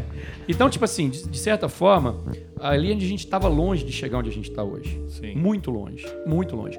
É, nós estamos falando aí de, de um mínimo de tecnologia necessária para se produzir uma tinta. Tá. Mas não tem nada a ver com a tinta que a gente fabrica hoje. Por quê? Porque aí veio a Anvisa, veio estudos de produtos novos, de, de veículos novos, estudo de pigmentos, todo, Legal. toda uma, uma, uma- um feedback, um background que a gente teve. Teve um problema, uma passagem. Quando eu estava começando, tinha um rapaz que trabalhava comigo. É uma, é uma história triste, que ele foi meu amigo de infância, me roubou um monte de coisa, me roubou Puta fórmulas, me deu cano. É foda, cara, é triste. Mas esse cara é, fabricou um laranja lá, ele, ele recebeu os pigmentos, não leu os pigmentos e meteu o pau no laranja. E eu, ainda bem que eu fiz 50 tubinhos desse laranja Aham. E vendi os- as, os- as cores. Cara, deu uma alergia. mas deu uma alergia Generalizado. generalizada nas pessoas que tinham feito. A sorte que foram, foram 50 tubos. Tá. Eu consegui reaver 50 tubos. Só que desses 50, 18 tinham sido usados. Então deu alergia, deu problema, era mutagênico. Eu tive que estudar, pesquisar. Meus pais entram em contato com meu pai que é médico, faz uma biópsia, faz um antibiograma, estuda. Aí que eu comecei a levar a sério, porque aí eu entendi A responsabilidade. aonde eu tava me metendo. Boa. Porque até aí eu tinha um ano de tinta. Tava Sim. tudo no, na, na farra. E você comentou esse lance da Anvisa, tem... A, a- Cara, a Anvisa ainda não, não tava atuando no mercado da 2006, tatuagem. 2006 teve um, uma consulta pública. Tá. Consulta pública, o órgão, de- o órgão sanitário. Assim, antes, antes só de você responder isso, deixa eu fazer a pergunta de um milhão de dólares. Que é a maior lenda que, Vamos lá. em to- que gira em torno da sua pessoa. Que tem essa lenda. Todo mundo. Eu já ouvi várias vezes, né? Todo mundo não, mas já ouvi várias vezes esse lance da, da sua relação com a Anvisa. Que em torno disso Bom, gira-se um milhão de eu vou, lendas. te, eu vou te fazer pensar. Eu Você sei, eu vai- sei, eu Você, sei. a- Não, mas eu vou te fazer as perguntas, você vai me responder as Boa, perguntas. Boa. Eu não tinha dinheiro nem para comprar uma máquina De 85 mil reais. de 85 mil reais. Sim. A minha empresa não existia. A minha empresa era um flat. E você ainda, ainda era o. Calma, era deixa eu acabar de PF, falar. PF Machines. É. Não existia Electric Inc não, ainda. Sim. não, eu era um flat. A minha indústria, Sim. ela se baseava em duas pessoas Legal. que eu pagava. Aham. Ela se baseava em um quartinho de 45 metros quadrados. E eu sou um cara nascido e criado na cidade de Uberaba, Minas Gerais, no fim do mundo, Que é onde estamos agora. que é onde estamos agora. Legal. Qual poder é esse? Exato. Qual poder que criaram em cima de mim Do mito, né? Esse, de, de- esse de um mito. fabricante underground de material Sim. de tatu Sim, que até aí não tinha nenhuma casa pra morar, sim. morava de- em casa alugada, morei, comprei minha casa há uns 10 anos atrás, Aham. mas que não tinha casa pra morar, casa própria, carro financiado, tinha o poder de fazer um, um- É, tem essa, um uma- um conluio, né? Ministério da Isso. Saúde, pensa, pensa bem, Sim. Olha, lou- olha a loucura, olha a, isso é muito mito urbano, Muito, cara. é muito, muita sim. loucura, né? É, de, de fazer uma regulamentação onde eu, Paulo Fernando, Ia ser o único e o único beneficiário. Então vamos lá. Agora, Não, fala- agora- agora vamos você- falar dessa pergunta. Agora você conta a história como, como foi, assim, que vamos lá. que você ia falar. Vamos lá. Eu vou, eu vou, eu vou guardar aqui depois Vamos, eu te já- já a gente Mas por causa dessa pergunta, eu acho que merece Sim. essa resposta. Não, mas vamos voltar ali na parte que você falou que abriu-se um, é, um edital. Bom, vamos lá. que aí acho que É, é, todo, essa todo é, é produto- a real história, Todo né? produto, por exemplo, é, TH, DTH, TH, aquele negócio da maconha lá, o, o- THC. Não, não, aquele outro. Que é o óleo da maconha que eles falam que serve para um monte de doença, um monte de coisa, que já tem no mundo inteiro esse tipo de óleo. CDB, CBD, CBD, CBD. Canabidiol lá, é o Isso. óleo canabidiol. Quando foram regulamentar no Brasil, Aham. houve uma consulta pública. O que é uma consulta pública? O governo publica nos editais de jornal, de internet, nos meios de veículos deles, Aham. uma consulta para que pessoas interessadas ou pessoas que Atuam. querem, querem atuam naquele ramo, queiram se expressar, se manifestar em relação a uma possível regulamentação daquele produto. Boa. Cara, na hora que eu li aquilo, falei, caramba, que merda. Eu sou filho de médico, cara. Sim. Eu sei. você- eu sabia do que se base, tratava, cara. assim. Sim, eu, Sim. pô, eu estudei medicina. Isso tava. E nesse caso, esse edital tava falando sobre. é, Consulta pública sobre regulamentação de tintas e produtos para Bom. tatuagem. Então, é, esse edital é para que as pessoas entrem, façam cadastro no site e deem palpite. Ah, eu acho que é legal, eu acho que tem que regulamentar mesmo, eu acho que não tem. ah, eu, eu, eu- sou tatuador, os produtos já são regulamentados, ou seja, Uma discussão. Pro discussão. público, Pra ser uma discussão democrática ali, público todo mundo participar. colocar o que, que eles acham. Legal. Quando eu vi, eu fui ler. Quando eu vi o pessoal falando que o pigmento era a base de bário, de não sei o que lá, que tatu tinha que ser proibida. Vários Tatu- absurdos. Não, cara, porque você tem gente ignorante nesse Sim, meio que, que se pudesse fechar a indústria da tatu, Sim, fechava. Com certeza. O cara não gosta de tatu, então porque ele não gosta, ele acha que Exato. não tem que existir. E eu fui defender. Eu falei, eu postei lá. Olha, eu sou fabricante, eu não sou contra a regulamentação. Mas eu acho que ela tem que ser feita é, de uma forma correta para não prejudicar quem fabrica material. Ela Exato. tem que ter regras, ela tem que ter tudo. Mas sabe quando você fala assim? E, e- e aí ainda falei, falei, não tem, não existe tinta de bário, não existe tinta disso. não- as tintas são seguras, são tintas que são usadas há mais de 30 anos nos Estados Unidos. Isso que estão falando aí nas postagens é a maior ignorância. Eu fa- Cara, eu falei muito, defendendo a tatu. Claro. Defendendo a minha parte como fabricante também, pô Lógico. acabou. Não, não teve mais nenhum tipo de discussão. É, Na época, foram convidados também, junto com esse edital, em novembro, dezembro, para numa reunião dentro da Anvisa para entender mais e discutir sobre isso, tanto a Sim. consulta pública quanto, quanto reuniões. O que, que eu fiz? Me cadastrei numa reunião. Justo. Você acha que eu fui aprovado? Você acha que eu fui chamado para uma reunião? Não. E o vencimento era no dia 20 de novembro, ou 20, 20 de novembro, era o último dia para poder ter essa fim da consulta pública. Que a consulta pública eles abrem num dia e fecham no outro. Aham. Aí eu, desesperado, liguei para quem? Pro Carlinhos da Scorpion, que Aham. era o chefe do sindicato. Como o Ministério da Saúde ele vai muito, respeita muito eh, instituições, Sim. Tipo assim, um fabricante qualquer de fundo de quintal não vai na Anvisa sentar lá e discutir Sim. com eles. Mas um sindicato é o sindicato que representa profissionais. Legal. Eles não sabiam da, da- do tamanho do sindicato, só sabiam que era um sindicato. Sim. O Carlinhos falou: olha, eu marquei uma reunião para ir lá saber e estamos indo lá, eu e o Polaco. Eu falei: opa, eu acho que eu tenho essa foto, viu, guardada? Eu, Carlinho, Polaco, meu sogro e um dos técnicos que, que receberam a gente na sala com um gravadorzinho na frente, tudo Aham. bonitinho, porque tem- o negócio tem que ser muito Sim. profissional deles, né? Porque é Ministério da Saúde, cara. Sim. Aí conseguimos, por causa do Carlinhos, essa brecha de ir lá saber o que, que ia acontecer. E o Paulo retardado aqui foi todo. Peguei uma malinha de couro, daquelas malas de advogado, Aham. pus 10 tubinhos de tinta. Tipo, eu vou lá mostrar meus produtinhos pra eles, né? Pu- Pus 10 tubinhos de tinta, máquina de tatu, bico, de aço. Como é que era o material de tatu? Porque, tipo assim, era uma consulta pública, eles não estavam sabendo. Sim.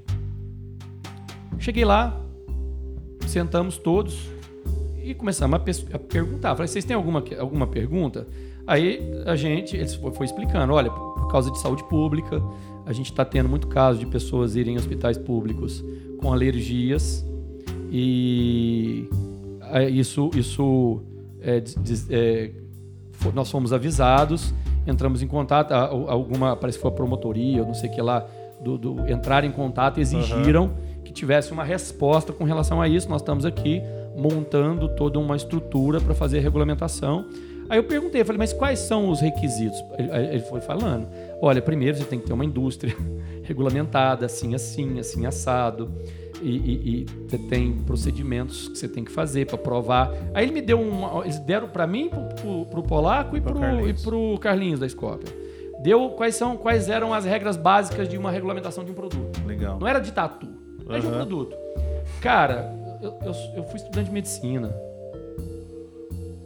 Na hora que eu vi citotoxicidade, toxicidade, genotoxicidade, carcinogenicidade, na hora que eu vi carcinogenicidade, eu falei assim, cara, um exame desse não, é caro, não vai ficar caro, não vai ficar barato. Sim. Um exame desse vai ficar um absurdo.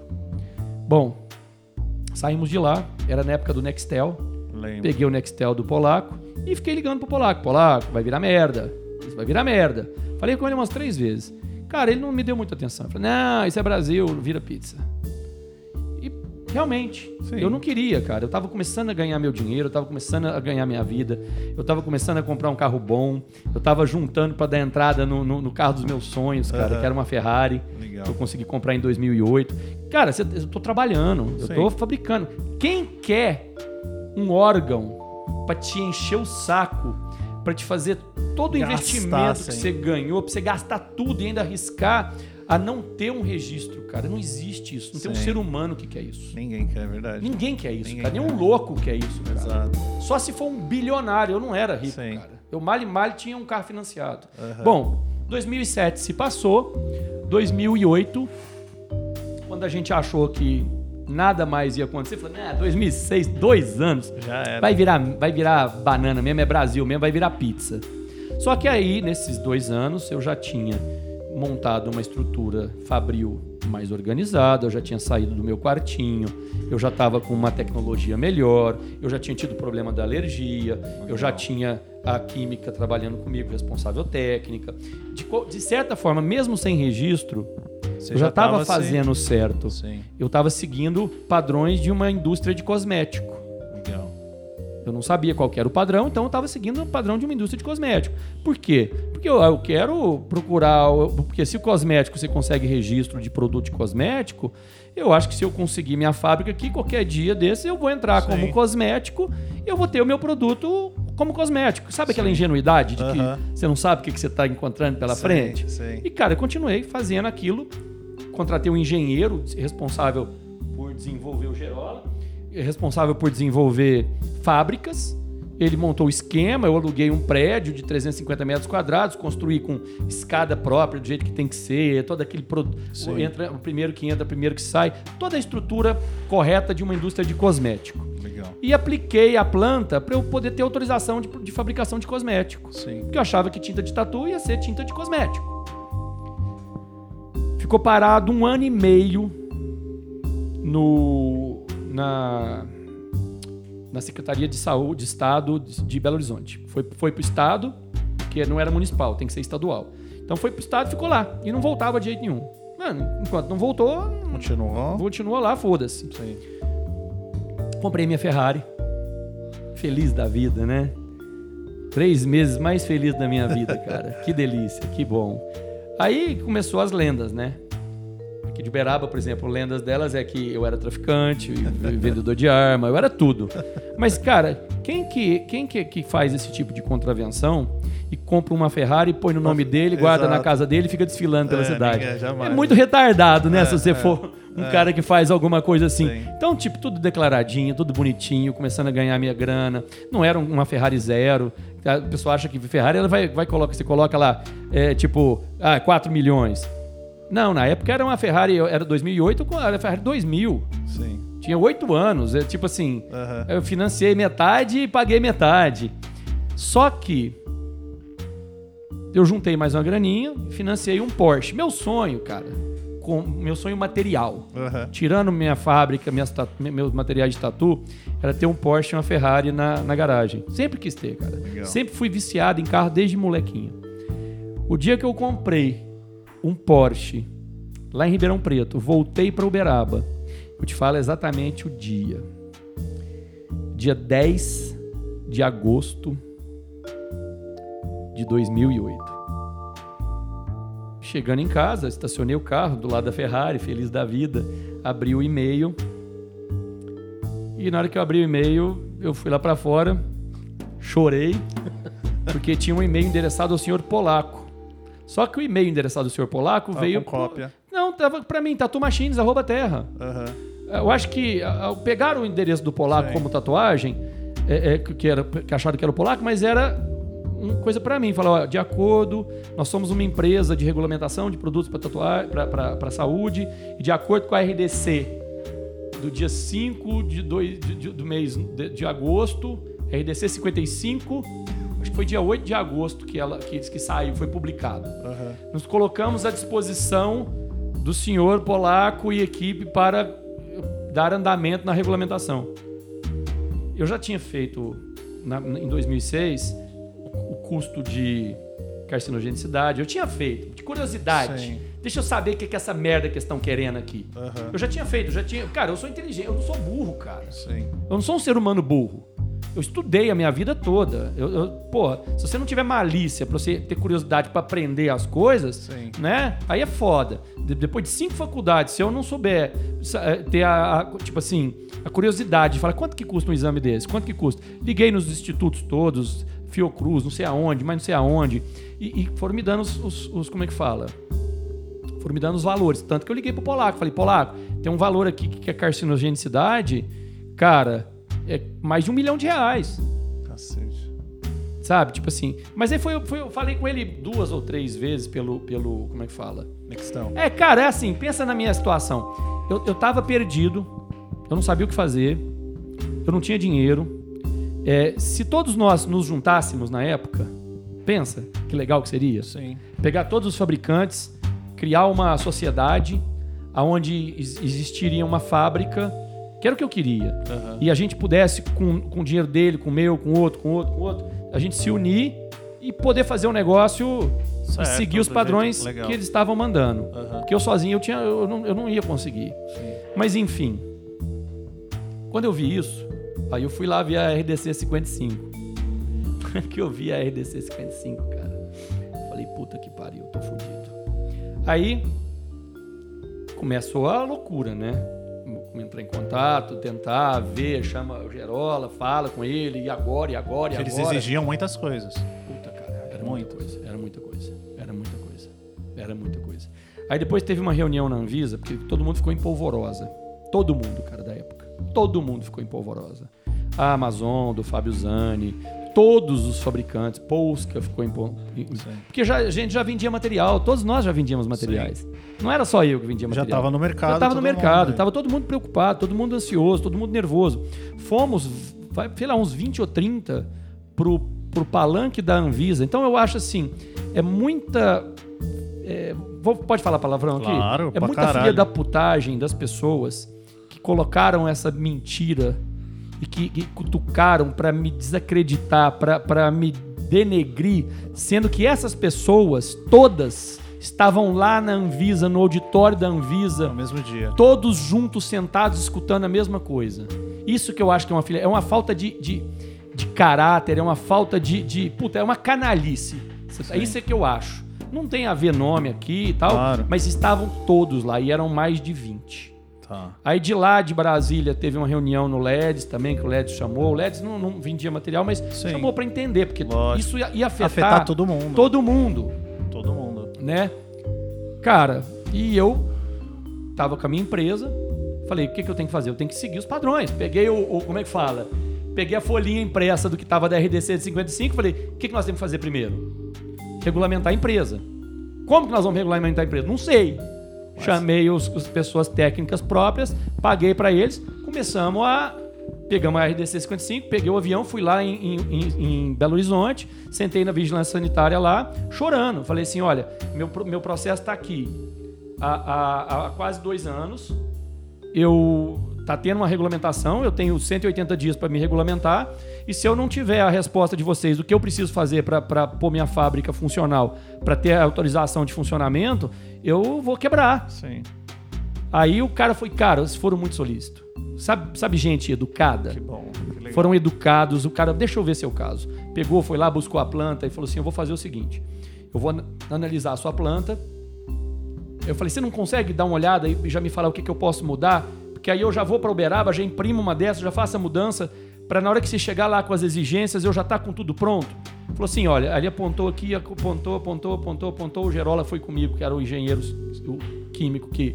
Engenheiro civil e químico que me ajudou a, a regulamentar. Ele anotou tudo, Pegamos o avião, voltamos para cá, para Uberaba. Ele imprimiu, modificou e eu quebrei as coisas dentro da fábrica, porque já estava tudo construído. Sim. Quebrei de novo, modifiquei Cacete. e fiquei aguardando a exigência. Um mês depois veio a exigência. A gente, eu mandei de volta, falei, tá pronto. Tá pronto, tá pronto para vistoria, tá pronto para tudo. Mandei a planta de volta. Aí tinha uma secretária lá boazinha, eu até mandei um buquê de flores para ela. Eu ficava ligando para ela todo dia. Você já mandou o pro- o processo? Porque como eu vi como é que funcionava, era a secretária dele que recebia os processos. Aham. Você já mandou? Ele já leu? Ele já viu? Eu tô precisando, pelo amor de Deus. Em paralelo a isso, a regulamentação, eu vendi a Ferrari, vendi o Porsche, vendi uma moto que eu tinha, vendi um, um Fiat Stilo que eu tinha. Ficamos com o carro da minha mulher, que era um golzinho. E financiei a casa. Cara, tudo que eu tinha de dinheiro, tudo que Você eu tinha. colocou pra regularizar Tudo que eu isso. tinha guardado, eu apostei em uma coisa. Eu apostei nos exames das minhas tintas. Aí o que, que aconteceu? Eu consegui fazer 80% dos exames. Não dava pra fazer, não tinha mais dinheiro, ninguém mais ia me emprestar, ninguém nada. Aí eu entrei, eu mandei uma- um e-mail explicando, falei assim, olha, eu- eu- você viu quantas pessoas são, você teve aí, você conversou com todo mundo. É, eu, abri minha vida, cara, eu mostrei minha- minha- meus carros, minhas vendas, eu mostrei tudo que eu fiz por e-mail. Não sei se eles leram, se eles não leram, só sei que eu falei, esse exame aqui, um exame em particular, não dá pra fazer, nós não temos dinheiro. Sabe o que que vocês estão fazendo? Vocês estão fazendo todos nós regredirmos. Em vez da gente tentar se regularizar para seguir o padrão que vocês querem, nós vamos tudo por underground. underground, vamos tudo vender por baixo dos panos, porque nós não temos mais dinheiro. Vai, vai piorar a situação. Aí passou um mês e meio, eles republicaram, não sei se fui eu ou se foi mais gente que entrou em contato, republicaram tirando um determinado exame, falando que os outros estudos davam, er- eram suficientes. Só bom. que esse custo de todos os dava quase 860 mil reais. Nossa, é Mais 250 mil para ajustar a fábrica. Ou seja, cara, tudo que eu tinha, tudo que eu pude juntar da minha vida, tudo que eu conquistei em anos e anos e anos fabricando máquina, eh, fazendo tatuagem, Foi tudo foi ali, cara. All in, sem, a, sem, sem, sem a certeza Que ia dar certo. de que os exames, que os testes que eles. Eu não conheço esse teste, cara. Sei. Mandaram eu fazer, mandar pra eles as cores que eu fabricava, uma em cada cor, as cores básicas, branca, amarela, laranja. As misturas não precisava, mas as cores básicas, eram nove cores. Então, cara, 9 vezes 9, 90, 92 mil, 93 mil cada cor. Nossa. Então, 9 981, mais os envios, mais não sei o que lá, todos os testes de, de genotoxicidade, toxicidade crônica, alergenicidade, tudo era in vitro, né, que eles fazem. É uma, puta, são laboratórios aprovados pela Anvisa. A Anvisa cadastra eles, a Anvisa dá, dá certificação e a gente só pode fazer neles. Então tem Neles. 5, 10, chama Reblas. Reblas são os laboratórios autorizados pelo Ministério da Saúde para fazer exames de aprovação de remédio, de produto assim. Bom, me pediram quatro meses para me entregar os exames. Eu Falei, bom, beleza, eu já tinha dois meses de, de, de, de coisa, quatro vai dar seis, vai ser assim, no dia, em cima. Cara, e continuei. Tive aprovação. No dia 24, cara, foi presente de Natal. Dia 24 de dezembro de 2008, começou em agosto. Agosto, setembro, outubro, novembro, dezembro. Quatro meses depois, sem dormir, trabalhando feito um condenado, eu consegui a autorização de funcionamento da minha empresa. Isso porque eu já tinha a minha empresa mais ou menos construída durante um ano e meio. Legal.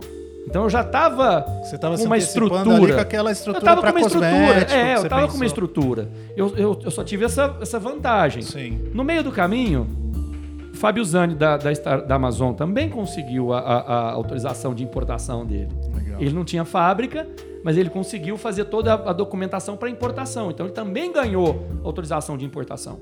Legal. No dia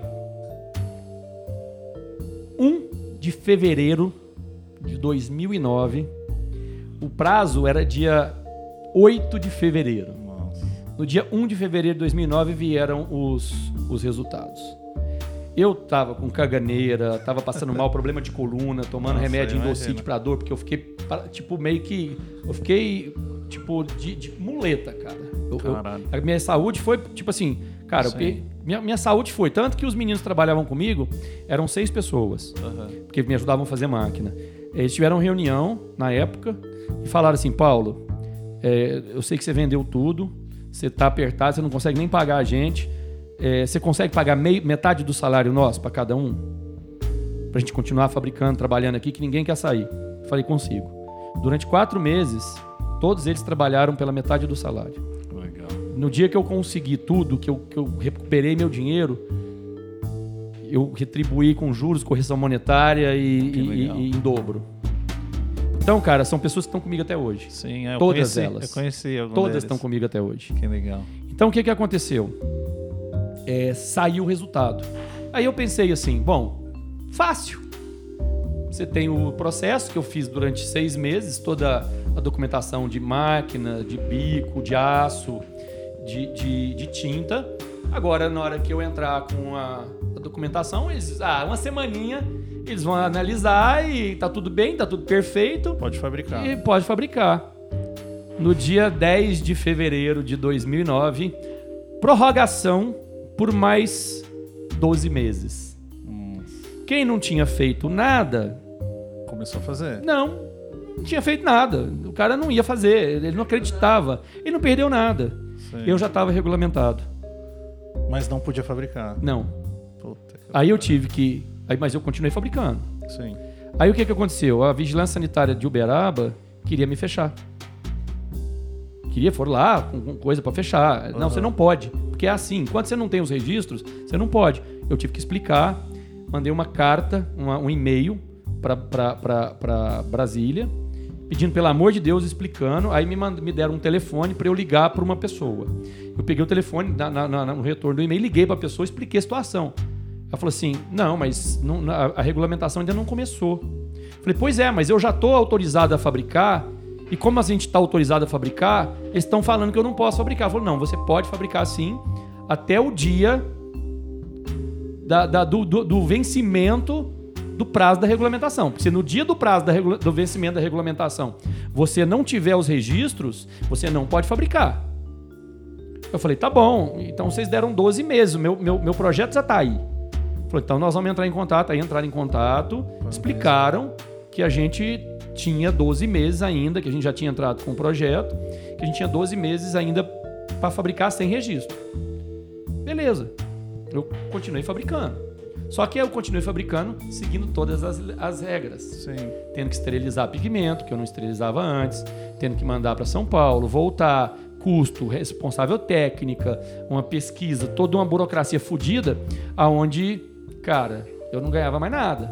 Sim. Meu tubo de tinta era 19, 20 reais, 21 reais, acho que foi 22 reais. Então, o que, que aconteceu?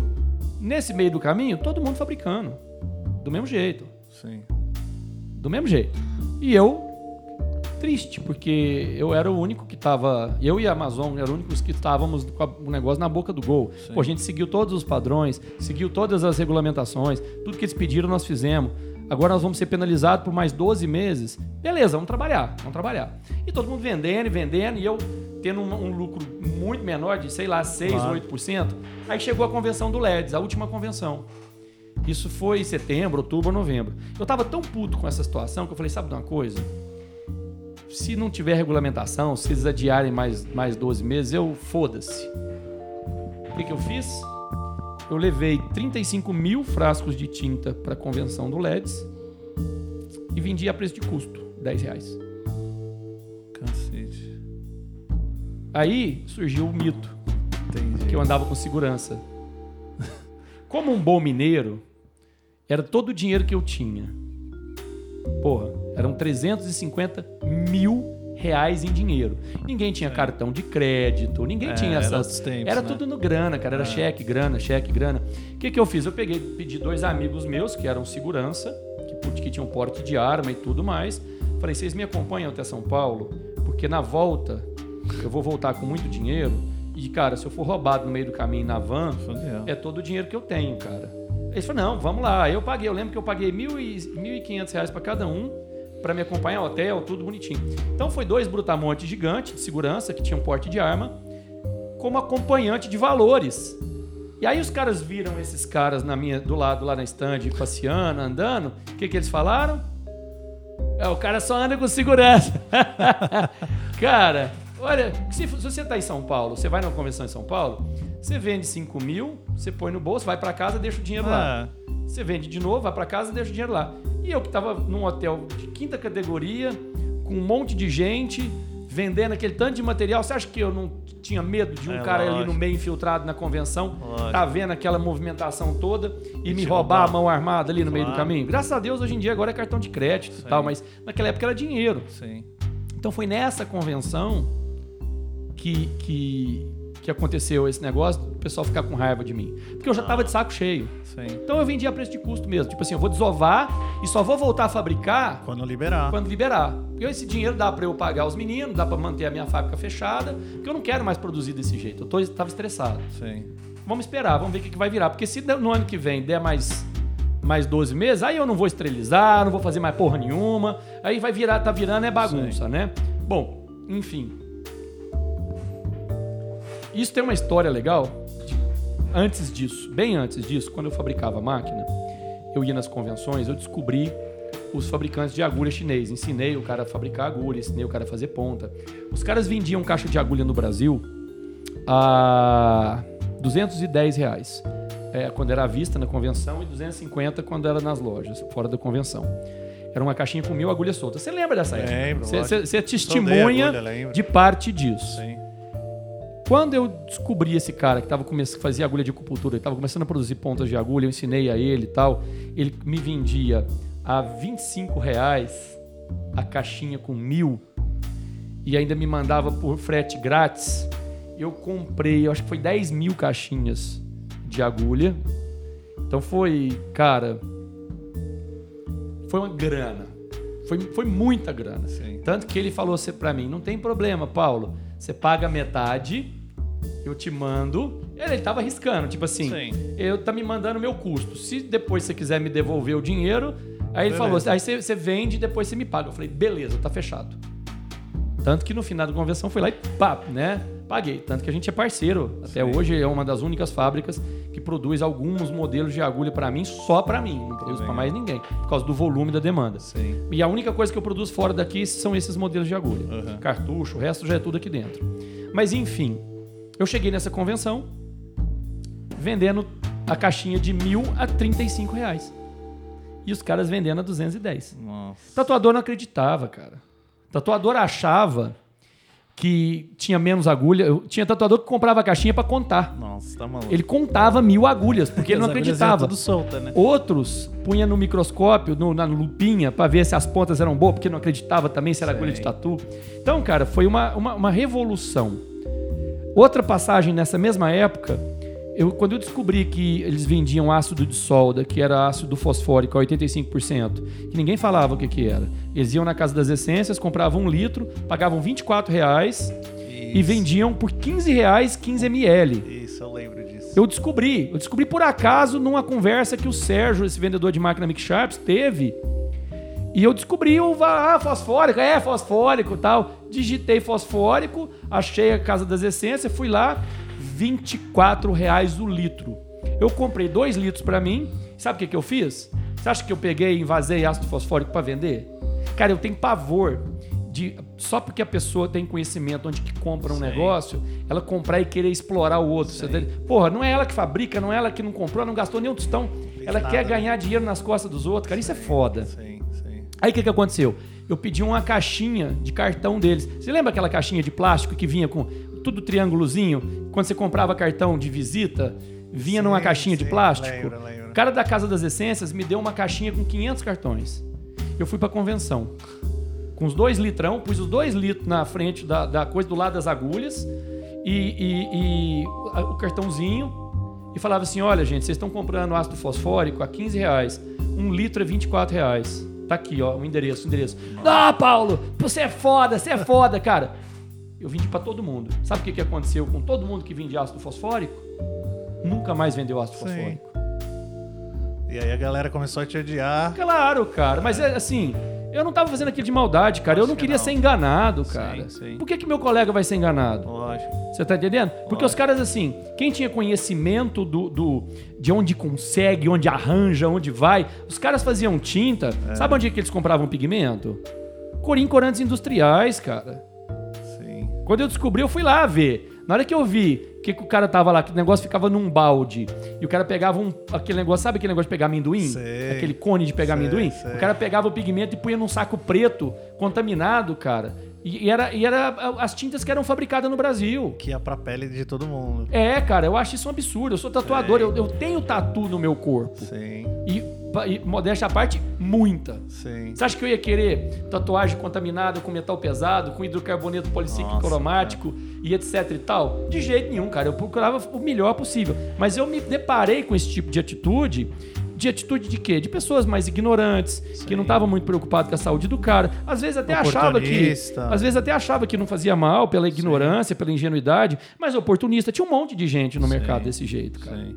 E você acha que aí, aí que nasceu, aí que foi o, a virada da Electric Inc, sim. Cara, eu, eu já, eu já ganhava bem pra caramba. Legal. Pensa nisso. Vendendo máquina, vendendo bico, vendendo tinta, sem registro nenhum, Sim. eu já tinha con- conseguido Sim. praticamente é, minha casa, sonhos, é, meus carros financiados, minha Legal. Ferrari, meu Porsche, minha moto, um, um- um- um Fiat Stilo pra eu andar pra ir trabalhar. Legal. Minha mulher tinha um golzinho. Cara, o que, que eu queria mais? Sim, Eu tava feliz da vida, cara.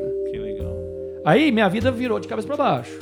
Bom, mas enfim, tirando essa passagem, né? Vamos voltar de novo. É, a tinta lá na época, quando eu, quando eu fabriquei tinta pela primeira vez, foi a convenção do LED de 2006. Cara, os caras vendiam tubo de tinta a 65 reais. Adivinha por quanto que o Paulinho tava vendendo tubo de tinta? 18. Nossa, Então na época eu ganhava 8 reais por tubinho de tinta. sim. Eu não tinha registro nenhum, não tinha, não tinha nada, cara. Eu não tinha nem um passarinho pra cuidar, não tinha químico, não tinha técnico, Sei. não tinha nada. Aí começaram a pedir pra revender. Aí eu revendia por 13, ou seja, eu ganhava 3 reais em cada tubinho de tinta. Sim.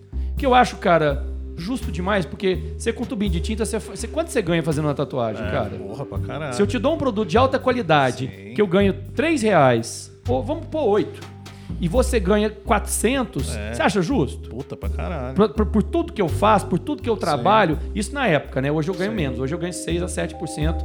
A indústria geral de, de venda é 6 a 7%. Uhum. Mas enfim, dia 8, dia 7 de fevereiro de 2009.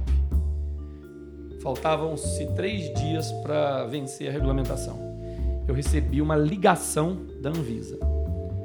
Essa é a o segundo prazo. Aquele segundo que foi, prazo, aquele que foi de 12 meses. Isso. Essa ligação foi de uma técnica que ligou para mim e ao mesmo tempo ligou pro Fábio Zani da Starbright. Aham. Porque a gente se comunicava, a gente Sim. ligava, eu ligava para ele, a gente chorava junto. Sim. Cara, Tá todo mundo no mesmo barco, cara. sim. Tava todo mundo junto no mesmo barco.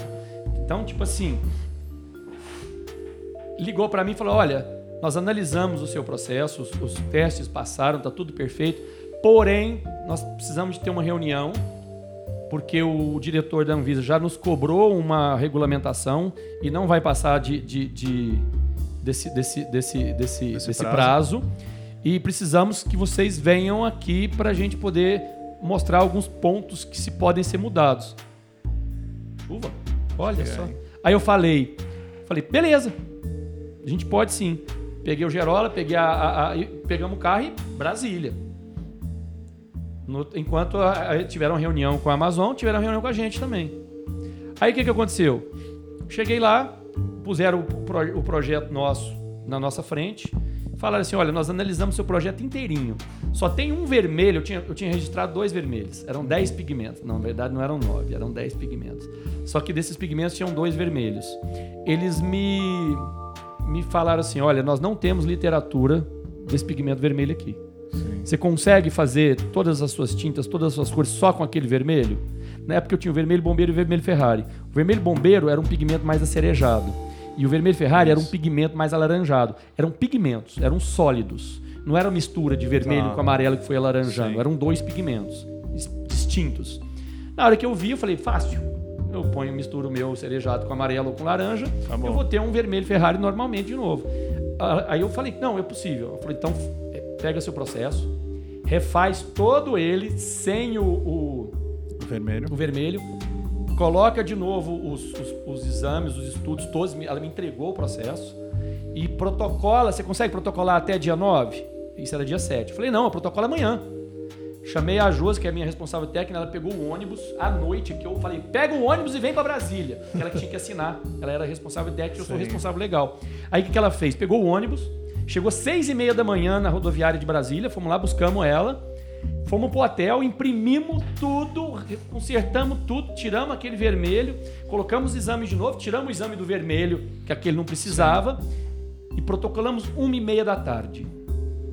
Protocolou, protocolou, peguei o protocolo, pegamos o carro, voltamos todos para Uberaba, esperando a finalização desse caso. Fizeram a mesma coisa com a, com a Amazon. Sim. Só que quando me pediram a, a exigência, a minha exigência foi só isso. A deles foram A mais deles coisas. foi um pouco mais complexa. Sim. Eu não sei qual foi a exigência, Aham. mas eles demoraram três a quatro meses e eu vou te provar isso. Sim. Aqui você vai levar esse documento para você para guardar de Você presente. já me mostrou. vai esfregar na cara De quem de quem falar besteira. Sim. Bom, enfim. Num belo dia, dia 10, era numa segunda-feira, ou dia 11, era numa segunda-feira, depois passou sábado e domingo, na segunda-feira publicação no Diário Oficial. registro de tinta Electric Ink, papapá, com todas as cores. Menos o preto. Esqueceram de colocar o preto no registro. Nossa. Eu falei, ué, fudeu, o preto é o principal, né? Sei. Aí o Gerolim me falou, falou assim, não, é só uma é, pedir pra complementar, porque às vezes foi erro de digitação. Sim. Se eles aprovaram o projeto completo, aí nós entramos com um pedido de correção da publicação. Nesse pedido da correção de publicação, demorou uns, dois meses. Tinha uma convenção. No meio da convenção, os filhos da puta quiseram me sacanear. Denunciaram pra Anvisa que eu tava vendendo um preto que não tinha preto, que eu não tinha registro, mas eu já tinha, e já tinha sido publicado, e eles estavam com a documentação antiga, ou seja, quebraram a cara, querendo me prejudicar, quebraram a cara. Entendi. Mas enfim, todo mundo que achou que, ia, que, que esse tipo de regulamentação ia virar pizza, bateu a cara, quebrou a cara, aí começou a se mexer. Aí começou a correr atrás. Enquanto eu tinha o registro. Então tá aqui, ó, ó vamos lá. Vamos lá, aqui, ó, ó. Vamos lá aqui. Nós temos documentos meus. Isso aqui, gente, para quem tá, no- tá nos escutando, É consulta isso pública. é consulta pública no site do Ministério da Saúde. Lá vocês vão saber todas as datas de regulamentações, desde quando regulamentou, quanto se regulamentou a indústria, quais os produtos que ela tem que está regulamentado, quantos materiais de tatuagem tem no Brasil regulamentado, que são milhares, com, com dezenas, se não até centenas de revendedores, tá? Então tá lá, é consulta pública, eu só tô dando um documento que eu imprimi de uma consulta pública. Então vamos lá. É, meu CNPJ tá aqui. Processo. Cadê o registro? Vamos lá, vamos lá. No dia 14 do 10 de 2009, eu consegui registro das minhas máquinas de tatu. Aqui foi 2009 Tá. tá? Então eu. Aqui nós temos a Amazon, foi a primeira que conseguiu, a- porque eu era o primeiro fabricante, eles foram os primeiros, im- os primeiros importadores. Então, no dia 31 de 8 de 2009, eles registraram agulhas. 31 de 8 de 2009. Confere aqui pra mim. É isso mesmo. Ó, confere aqui pra mim. 31 de 8 de 2009. Agulhas, tá no Isso. site da Anvisa. Quem foi o primeiro a regulamentar um primeiro produto no Brasil? Foi Sim. 31 de 8 de 2009 ou 14 de 10 de 2009? É isso aí. Foi Então eles. a Amazon foi a primeira empresa do Brasil importadora a conseguir um registro De material de material tatuagem. de tatu Sim, no Brasil. sim. Aí, de novo, vamos lá. Bicos. No dia 10 do 9 de 2009, eles conseguiram registro dos bicos deles. Aqui, Aham. ó. 10 do 9 de 2009. Os nossos bicos saíram 21 do 12 de 2009 para fabricar no Brasil de aço. Não era nem os descartáveis descartável. igual o deles, não. Nós Sim. fomos conseguir isso depois de dois anos, três anos. Tá? Sim. Então tá aqui, ó, mais um documento aqui. Tinta. Agora vamos lá, essa Que é a- vantagem. No dia, olha que legal. No dia 5, olha que loucura. A publicação aqui, ó. 8 do 2 de 2010 Sim. eu tive a minha autorização para fabricar tinta registrada. Sabe quanto tempo demorou para eles registrarem a tinta deles de novo? Depois? Olha aqui. 23 de junho de 2010. Então nós estamos falando aqui 8 do 2, 8 do 3, 8 do 4, 8 do 5, 8 do 6.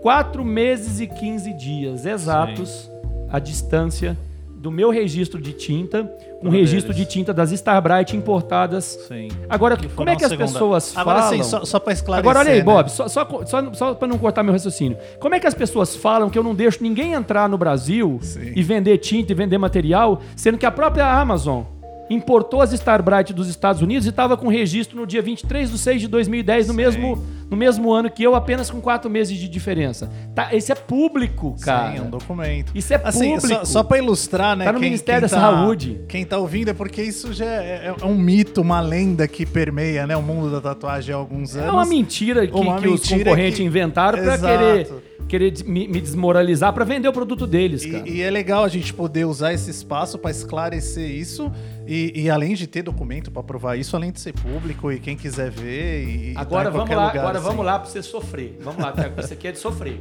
Porque o que, que aconteceu? As regras de agulha mudaram. Tá. Eu fui pra China, peguei a documentação.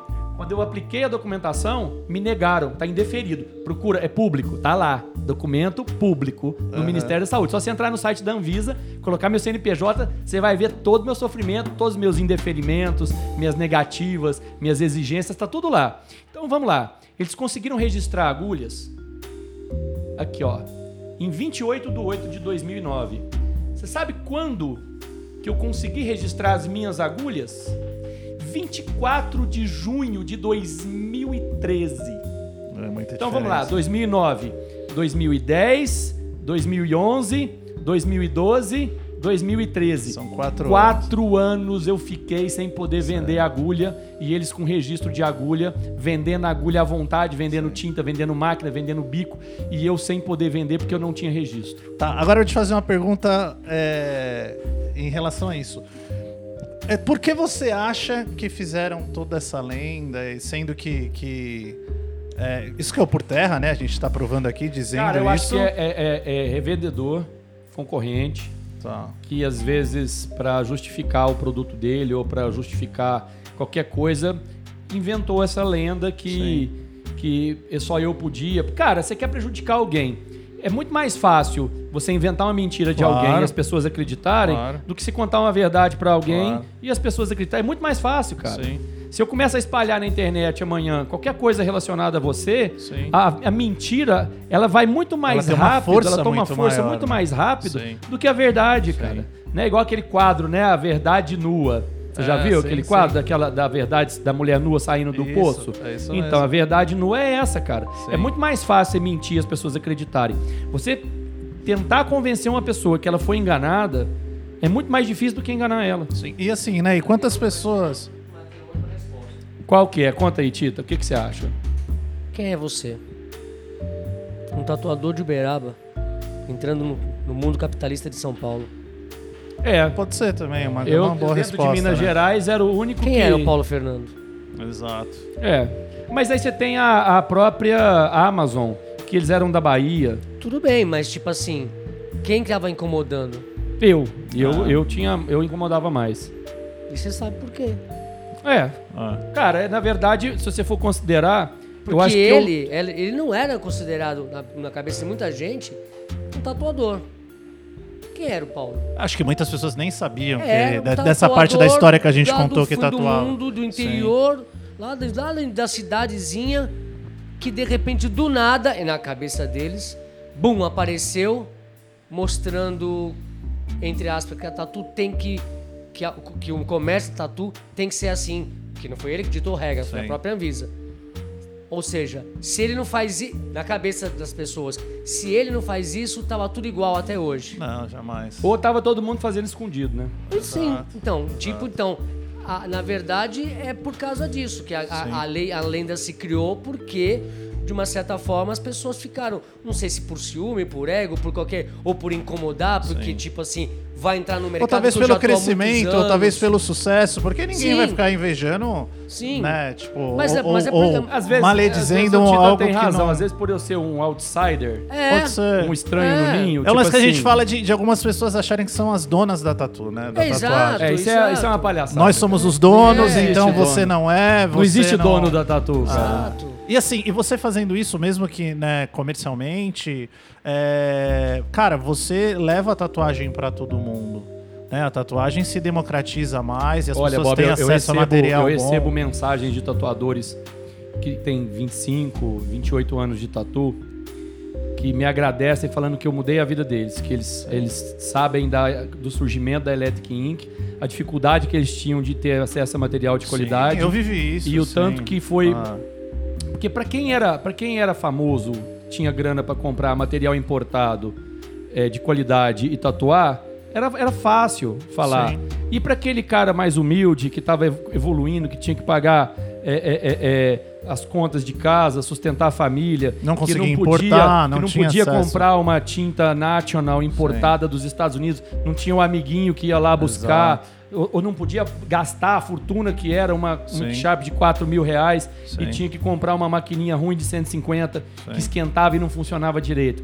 Então, é, enquanto um grupo pequeno de pessoas ficaram incomodados e começaram a ter ódio de mim e me afastaram do meio deles, Sim. Eu comecei a continuei trabalhando, cara. Sim, Só fazendo que eu que você já continuei fazia, né? trabalhando, fazendo exatamente a mesma coisa que eu fazia pra quem quer comprar os meus produtos. Sim. Não tem uma arma na cabeça dos outros Exato. obrigando ninguém a comprar Exato, nada. exato. Eu fazia, atendia, atendo. Sou chato? Sou. Porque eu sou velho. Então, depois de, de, de 37 anos envolvido com tatu, com as mesmas perguntas, as mesmas coisas, Enche às saco. vezes enche o saco, é Sim. maçante. Sim. Você tá entendendo? Sim. Você vê mentira, você, você já não tem uma paciência. Exato. Cara, mas eu adoro ajudar. Sim. Eu adoro ajudar. Vê- qualquer tatuador que vem aqui, cara, pode ser o cara mais humilde, quanto o cara mais top.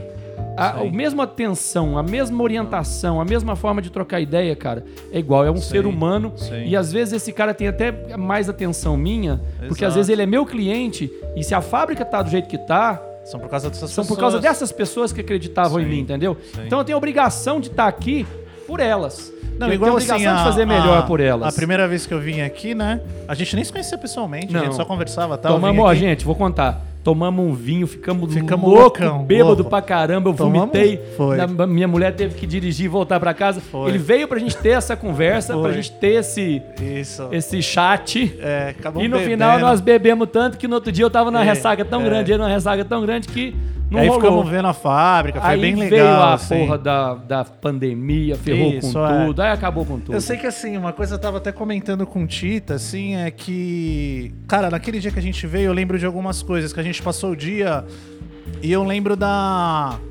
da relação dos seus funcionários com você, assim. Eu fiquei. Sabe, aquelas coisas. Eu presto muita atenção nas coisas não ditas, assim. Então, pô, vejo a relação dos, dos seus funcionários. A gente almoçou todo mundo junto no mesmo refeitório e esse contato. Então, assim.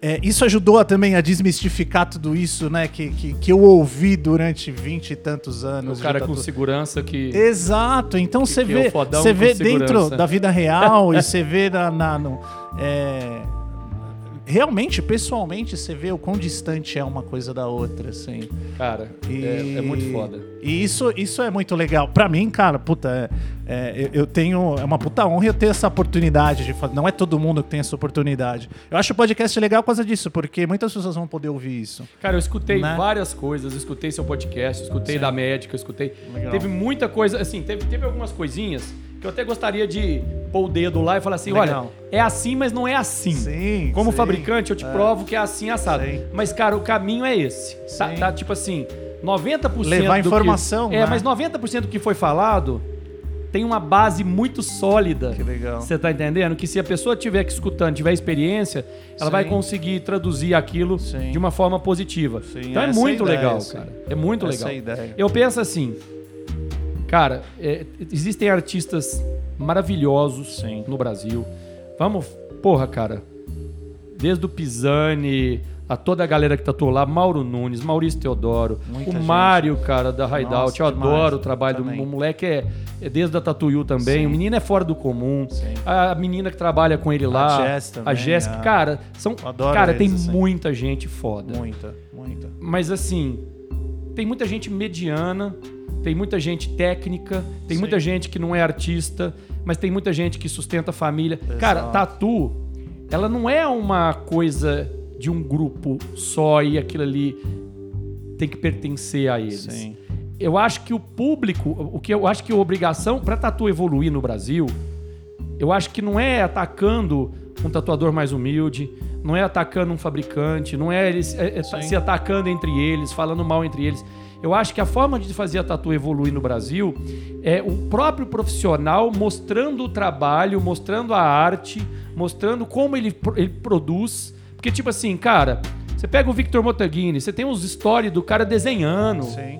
Então, você está estimulando a curiosidade do cliente em olhar e falar assim: peraí, eu quero um cara que desenha para mim. E assim, eu quero um cara uma- que faz isso. Então, Uma. é, é- é- é a única coisa que eles têm, a única forma que eles têm de fazer a tatu evoluir é mostrando o trabalho deles e não querendo crucificar um monte Uma- de gente que tá, às vezes, eu- tendo oportunidade de crescer. Uma pergunta que eu sempre faço é assim. Até o podcast tá voltando agora, né? Eu dei um tempo nele e tal. E às vezes uma pergunta que eu sempre me faço é. Para algumas pessoas, tipo, meu, o que, que você já fez pela Tatu como comunidade? Porque assim, você ficar lá só ganhando seu dinheiro, cagando mão de regra, falando mal de todo mundo, arrumando briga e reclamando tal, mas o que, que você já fez? Já, já ensinou alguém? Já fez um livro? Já fez um vídeo? Já ajudou? Já ensinou alguém a regular uma máquina? Já viabilizou talvez material para mais pessoas? Já diminuiu uma margem de lucro? Cara, assim, infinitas coisas que dá para fazer que as pessoas preferem não fazer, mas meter o pau em quem faz e, e quem tá dando É, a cara isso, é- a isso é, isso é muito complicado. Isso é Então, muito assim, complicado. é... até uma coisa que eu refleti durante um tempo, até um dia te liguei perguntando, putz, será que eu continuo com o podcast? Eu não continuo tal? Que eu lembro que você me falou da época que você fez um canal e, e- Sim. ensinando tal. Cara, e... E assim, a gente tem que fazer pelo caminho do meio, né? Exatamente. Por aproveitar o caminho. assim. Exatamente. Porque se a gente pensar em tudo isso, puta, ninguém faz nada. Né? Mas, cara, é- é- esse mundo é complexo demais e nós estamos numa época de o pessoal precisa de aprovação de like, o Exato. pessoal precisa de. Nós estamos numa época digital. Cara, se eu tivesse. Eu, eu, eu, eu escuto a música do Raul Seixas, é, Metamorfose Ambulante, toda, toda semana, cara, que eu tô Uhum. dirigindo. Sabe por quê? As minhas ideias, a minha forma de agir, a minha forma de pensar, ela não é a minha forma de pensar de 20 Exato. anos atrás, de 30 anos Exato. atrás. Você tá entendendo? A minha forma de pensar, ela, ela tá evoluindo. Sabe por quê? Se eu não evoluir, cara, se eu não evoluir com essa molecada, com essa galera, Sim. se eu não entender como é a vida e como ela vai ser regida por essas pessoas, eu tô fudido, cara. Eu vou ficar no Sim, passado. sim. Então não adianta, eu sou obrigado a ter um Instagram. Eu fui, o, o- da época, eu fui obrigado a ter o Facebook, eu fui obrigado a ter o Orkut. Você acha que eu gosto disso? Cara, eu, eu gosto de ficar aqui dentro da minha fábrica brincando com os meus Sim. produtos, tatuando, desenvolvendo máquina, conversando com a engenharia, vendo a produção. Mas eu preciso, por quê? Porque faz parte de você evoluir. Sim. Você tá sim. entendendo? É como as coisas são agora, É, quem né? não é visto não é lembrado. Verdade. De- por uma forma boa, por uma forma ruim. Quem não é visto não é lembrado. Então, eu acho assim, tem vários canais de, de comunicação. Existem pessoas boas demais que têm a capacidade de mostrar e de ser referência para outras pessoas, para que elas possam se, se, Espelhar. se espelhar nela. Agora, se eles não estão mostrando isso, não estão fazendo essa força, e tem um outro cara lá que é coach e fala que eu vou te ensinar a ficar rico, bonito e gostoso, Sim. e vai tatuar em três meses de A a Z no passo é, é, é, de, de que você não precisa de saber desenhar, não precisa saber nada. E se você não, não, não mostrar seu lado como tatuador, como desenhista, outro lado, do exato. outro lado e mostrar pro público como é que é tatu de verdade, você tá trazendo todo uma, um público novo, jovem, achando que tatu Exato, é é daquele aquilo. jeito ali. Verdade, tatu deixa a gente verdade. rico, bonito, famoso. E Verdade. aí o- a pessoa vende um sonho, vira uma frustração. Você tá entendendo? Porque, cara, tatu, pra você se dar bem, precisa de muito suor, cara. Muito, É muito. muito trabalho, é muito suor, é muito desenho. As pessoas não entendem isso, cara. Sim. Elas querem, por causa da- da- de tudo muito rápido hoje, antigamente pra gente aprender a tatuar demorava 10 anos. Exato. Hoje em dia você, Você tá pessoa entendendo? com dois Hoje, anos. com dois anos, o cara tá destruindo. É o cara tá mesmo. bom pra caramba. Só que ele tá bom pra caramba, mas você imagina se ele fosse bom pra caramba igual ele é, com o conhecimento que eu posso passar pra ele, técnico, Exato. de tudo sobre máquina, tinta, agulha, pigmento, cicatrização. Você já Pô, parou pra é imaginar verdade. o tanto que isso vai ser legal? Exato, pra tatu toda, né? Pra todo como mundo. comunidade. Entendeu? Então, a minha obrigação é fazer produtos, melhorar todo dia. Legal. Pô, Pô, mas se você faz tanta máquina, cara, pra que que você faz tanto desenho? Sim. Pra que, que você faz 10 tatus diferentes todo, todo mês? Isso assim, né? Pô, seria. Eu acho até legal, porque, meu, a gente já.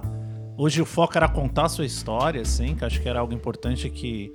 A, a Eu Tatu acho no que nós Brasil vamos precisar precisa. de mais uns Eu dois acho que a gente vai precisar, talvez, um cara. contando a história da Electric Inc., que seria Porque legal. tem a história da Electric King, É, tem eu acho que a história... gente pode. Tem muita história aí Tem. ainda. Tem a história de como é que eu, eu tive meu sócio, tipo, Legal, 2000 e, legal. 2012, eu tava em, em- em depressão profunda porque eu tinha que administrar uma empresa e eu sou fabricante, eu gosto é de produzir Sim. e eu não tava conseguindo sentar numa mesa e, Legal. tipo, cara, é, é muito complexo. É, eu acho que a gente pode vir um dia e, e gravar Cê- mais cê- um, cê contando pensa essa assim, história. Nós começamos a nossa vida num quartinho de 65 metros quadrados, que era a, a fábrica, 65 metros quadrados, com dois ajudantes.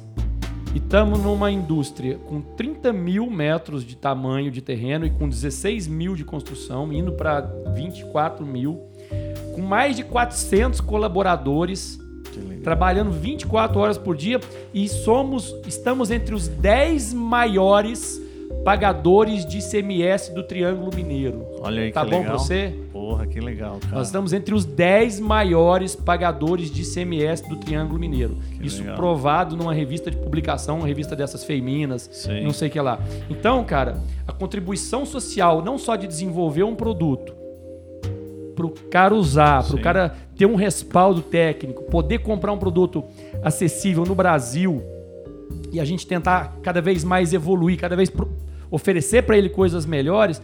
Olha, olha o que, que são mais de 400 famílias sendo é, tendo o seu ganha-pão honesto, o seu Isso salário. que você tá falando, família direta, fora as indiretas. Não, eu tô, né? é, eu tô falando família direta. Cara, e o mais fábrica. legal, o Não, mais se você legal. falar família indireta, nós estamos falando em mais de 60 mil Exatamente. pessoas que com os materiais que a Você gente tem as fabrica. lojas também. Tem, não, é, mas eu nem, eu nem cheguei nesse ponto.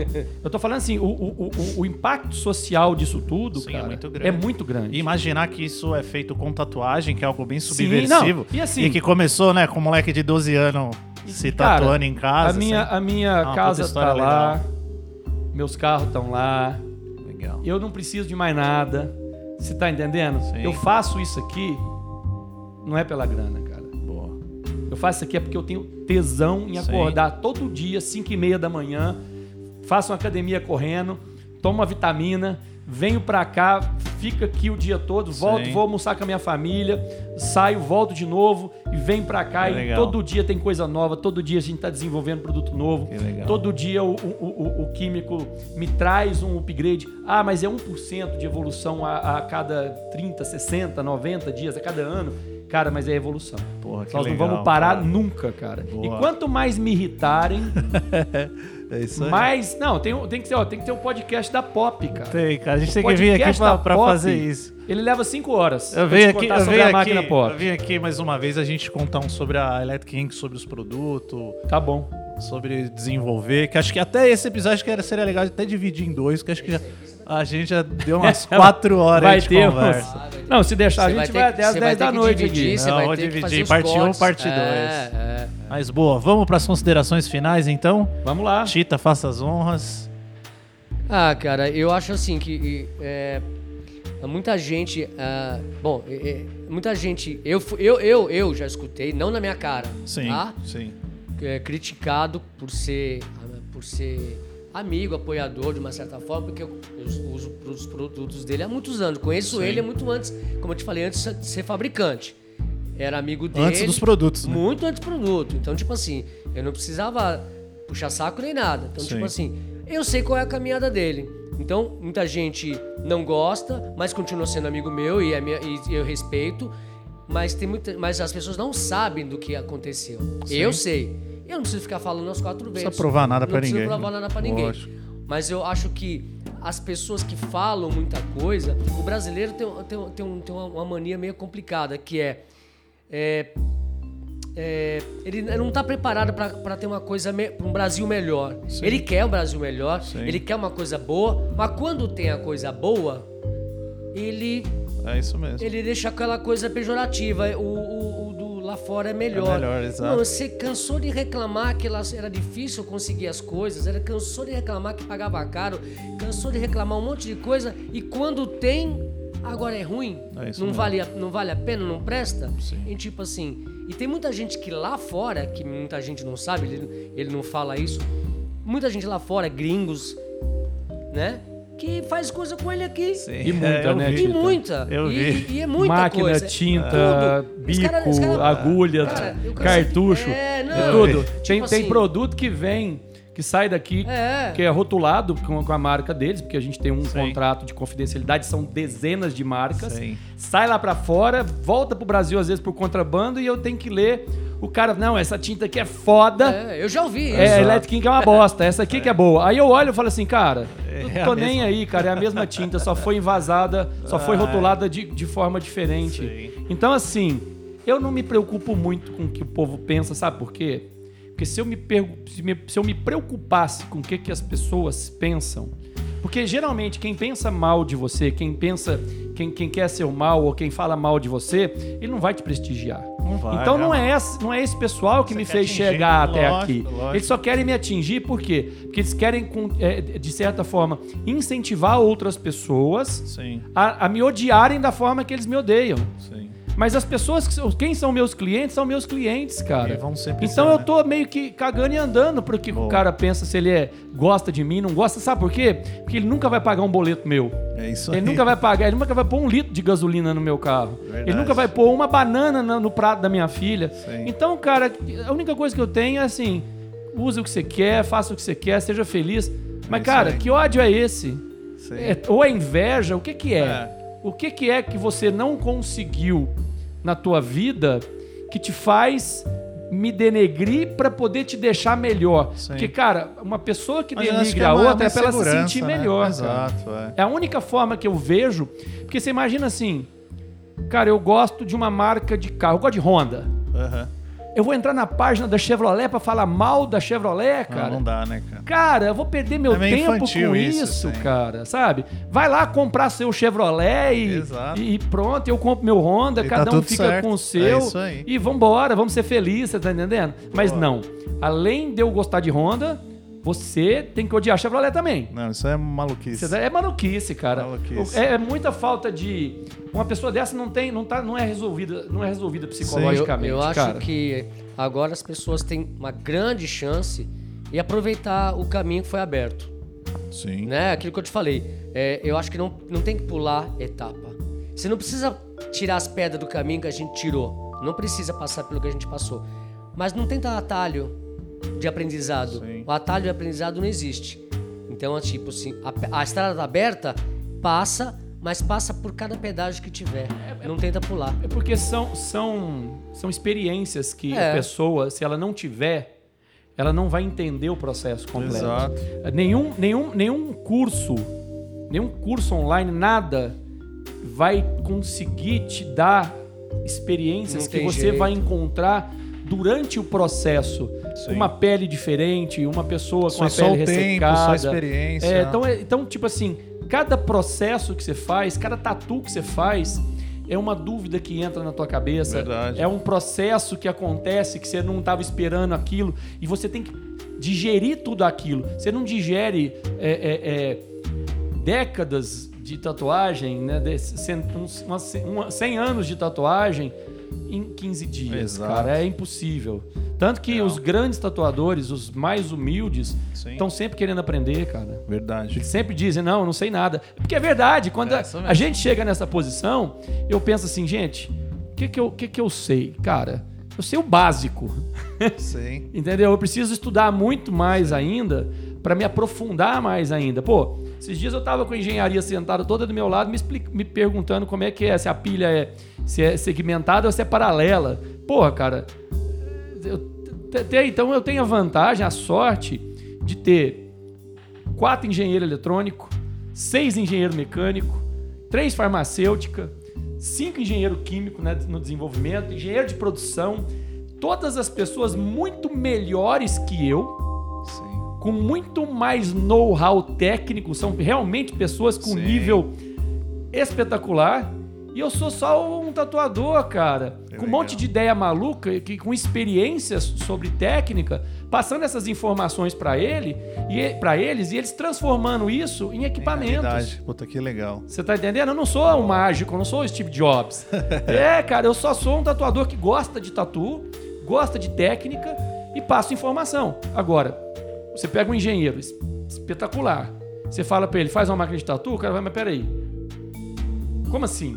Me explica, Agora, é, se você 60 do se lado, você como é. tatuador explica o que você quer, por que, que você quer aquilo e qual que, qual que é o funcionamento daquilo para você e como você vai usar aquilo, você tem grandes chances de ter um profissional do teu lado muito foda te ajudando. Então a fábrica não sou eu. A fábrica é uma equipe com 400 pessoas. Que legal. Quem falar mal de mim, cara, tá, falando falando, mal. mal de 400 pessoas, Boa. inclusive do Tita. A Tita. É, Inclusive da Tita. É. E, cara, e, e agora sim, uma coisa que eu vi na minha vida, que eu acho que valeu tudo isso, todas as pedradas, é que as pessoas que participaram do meu começo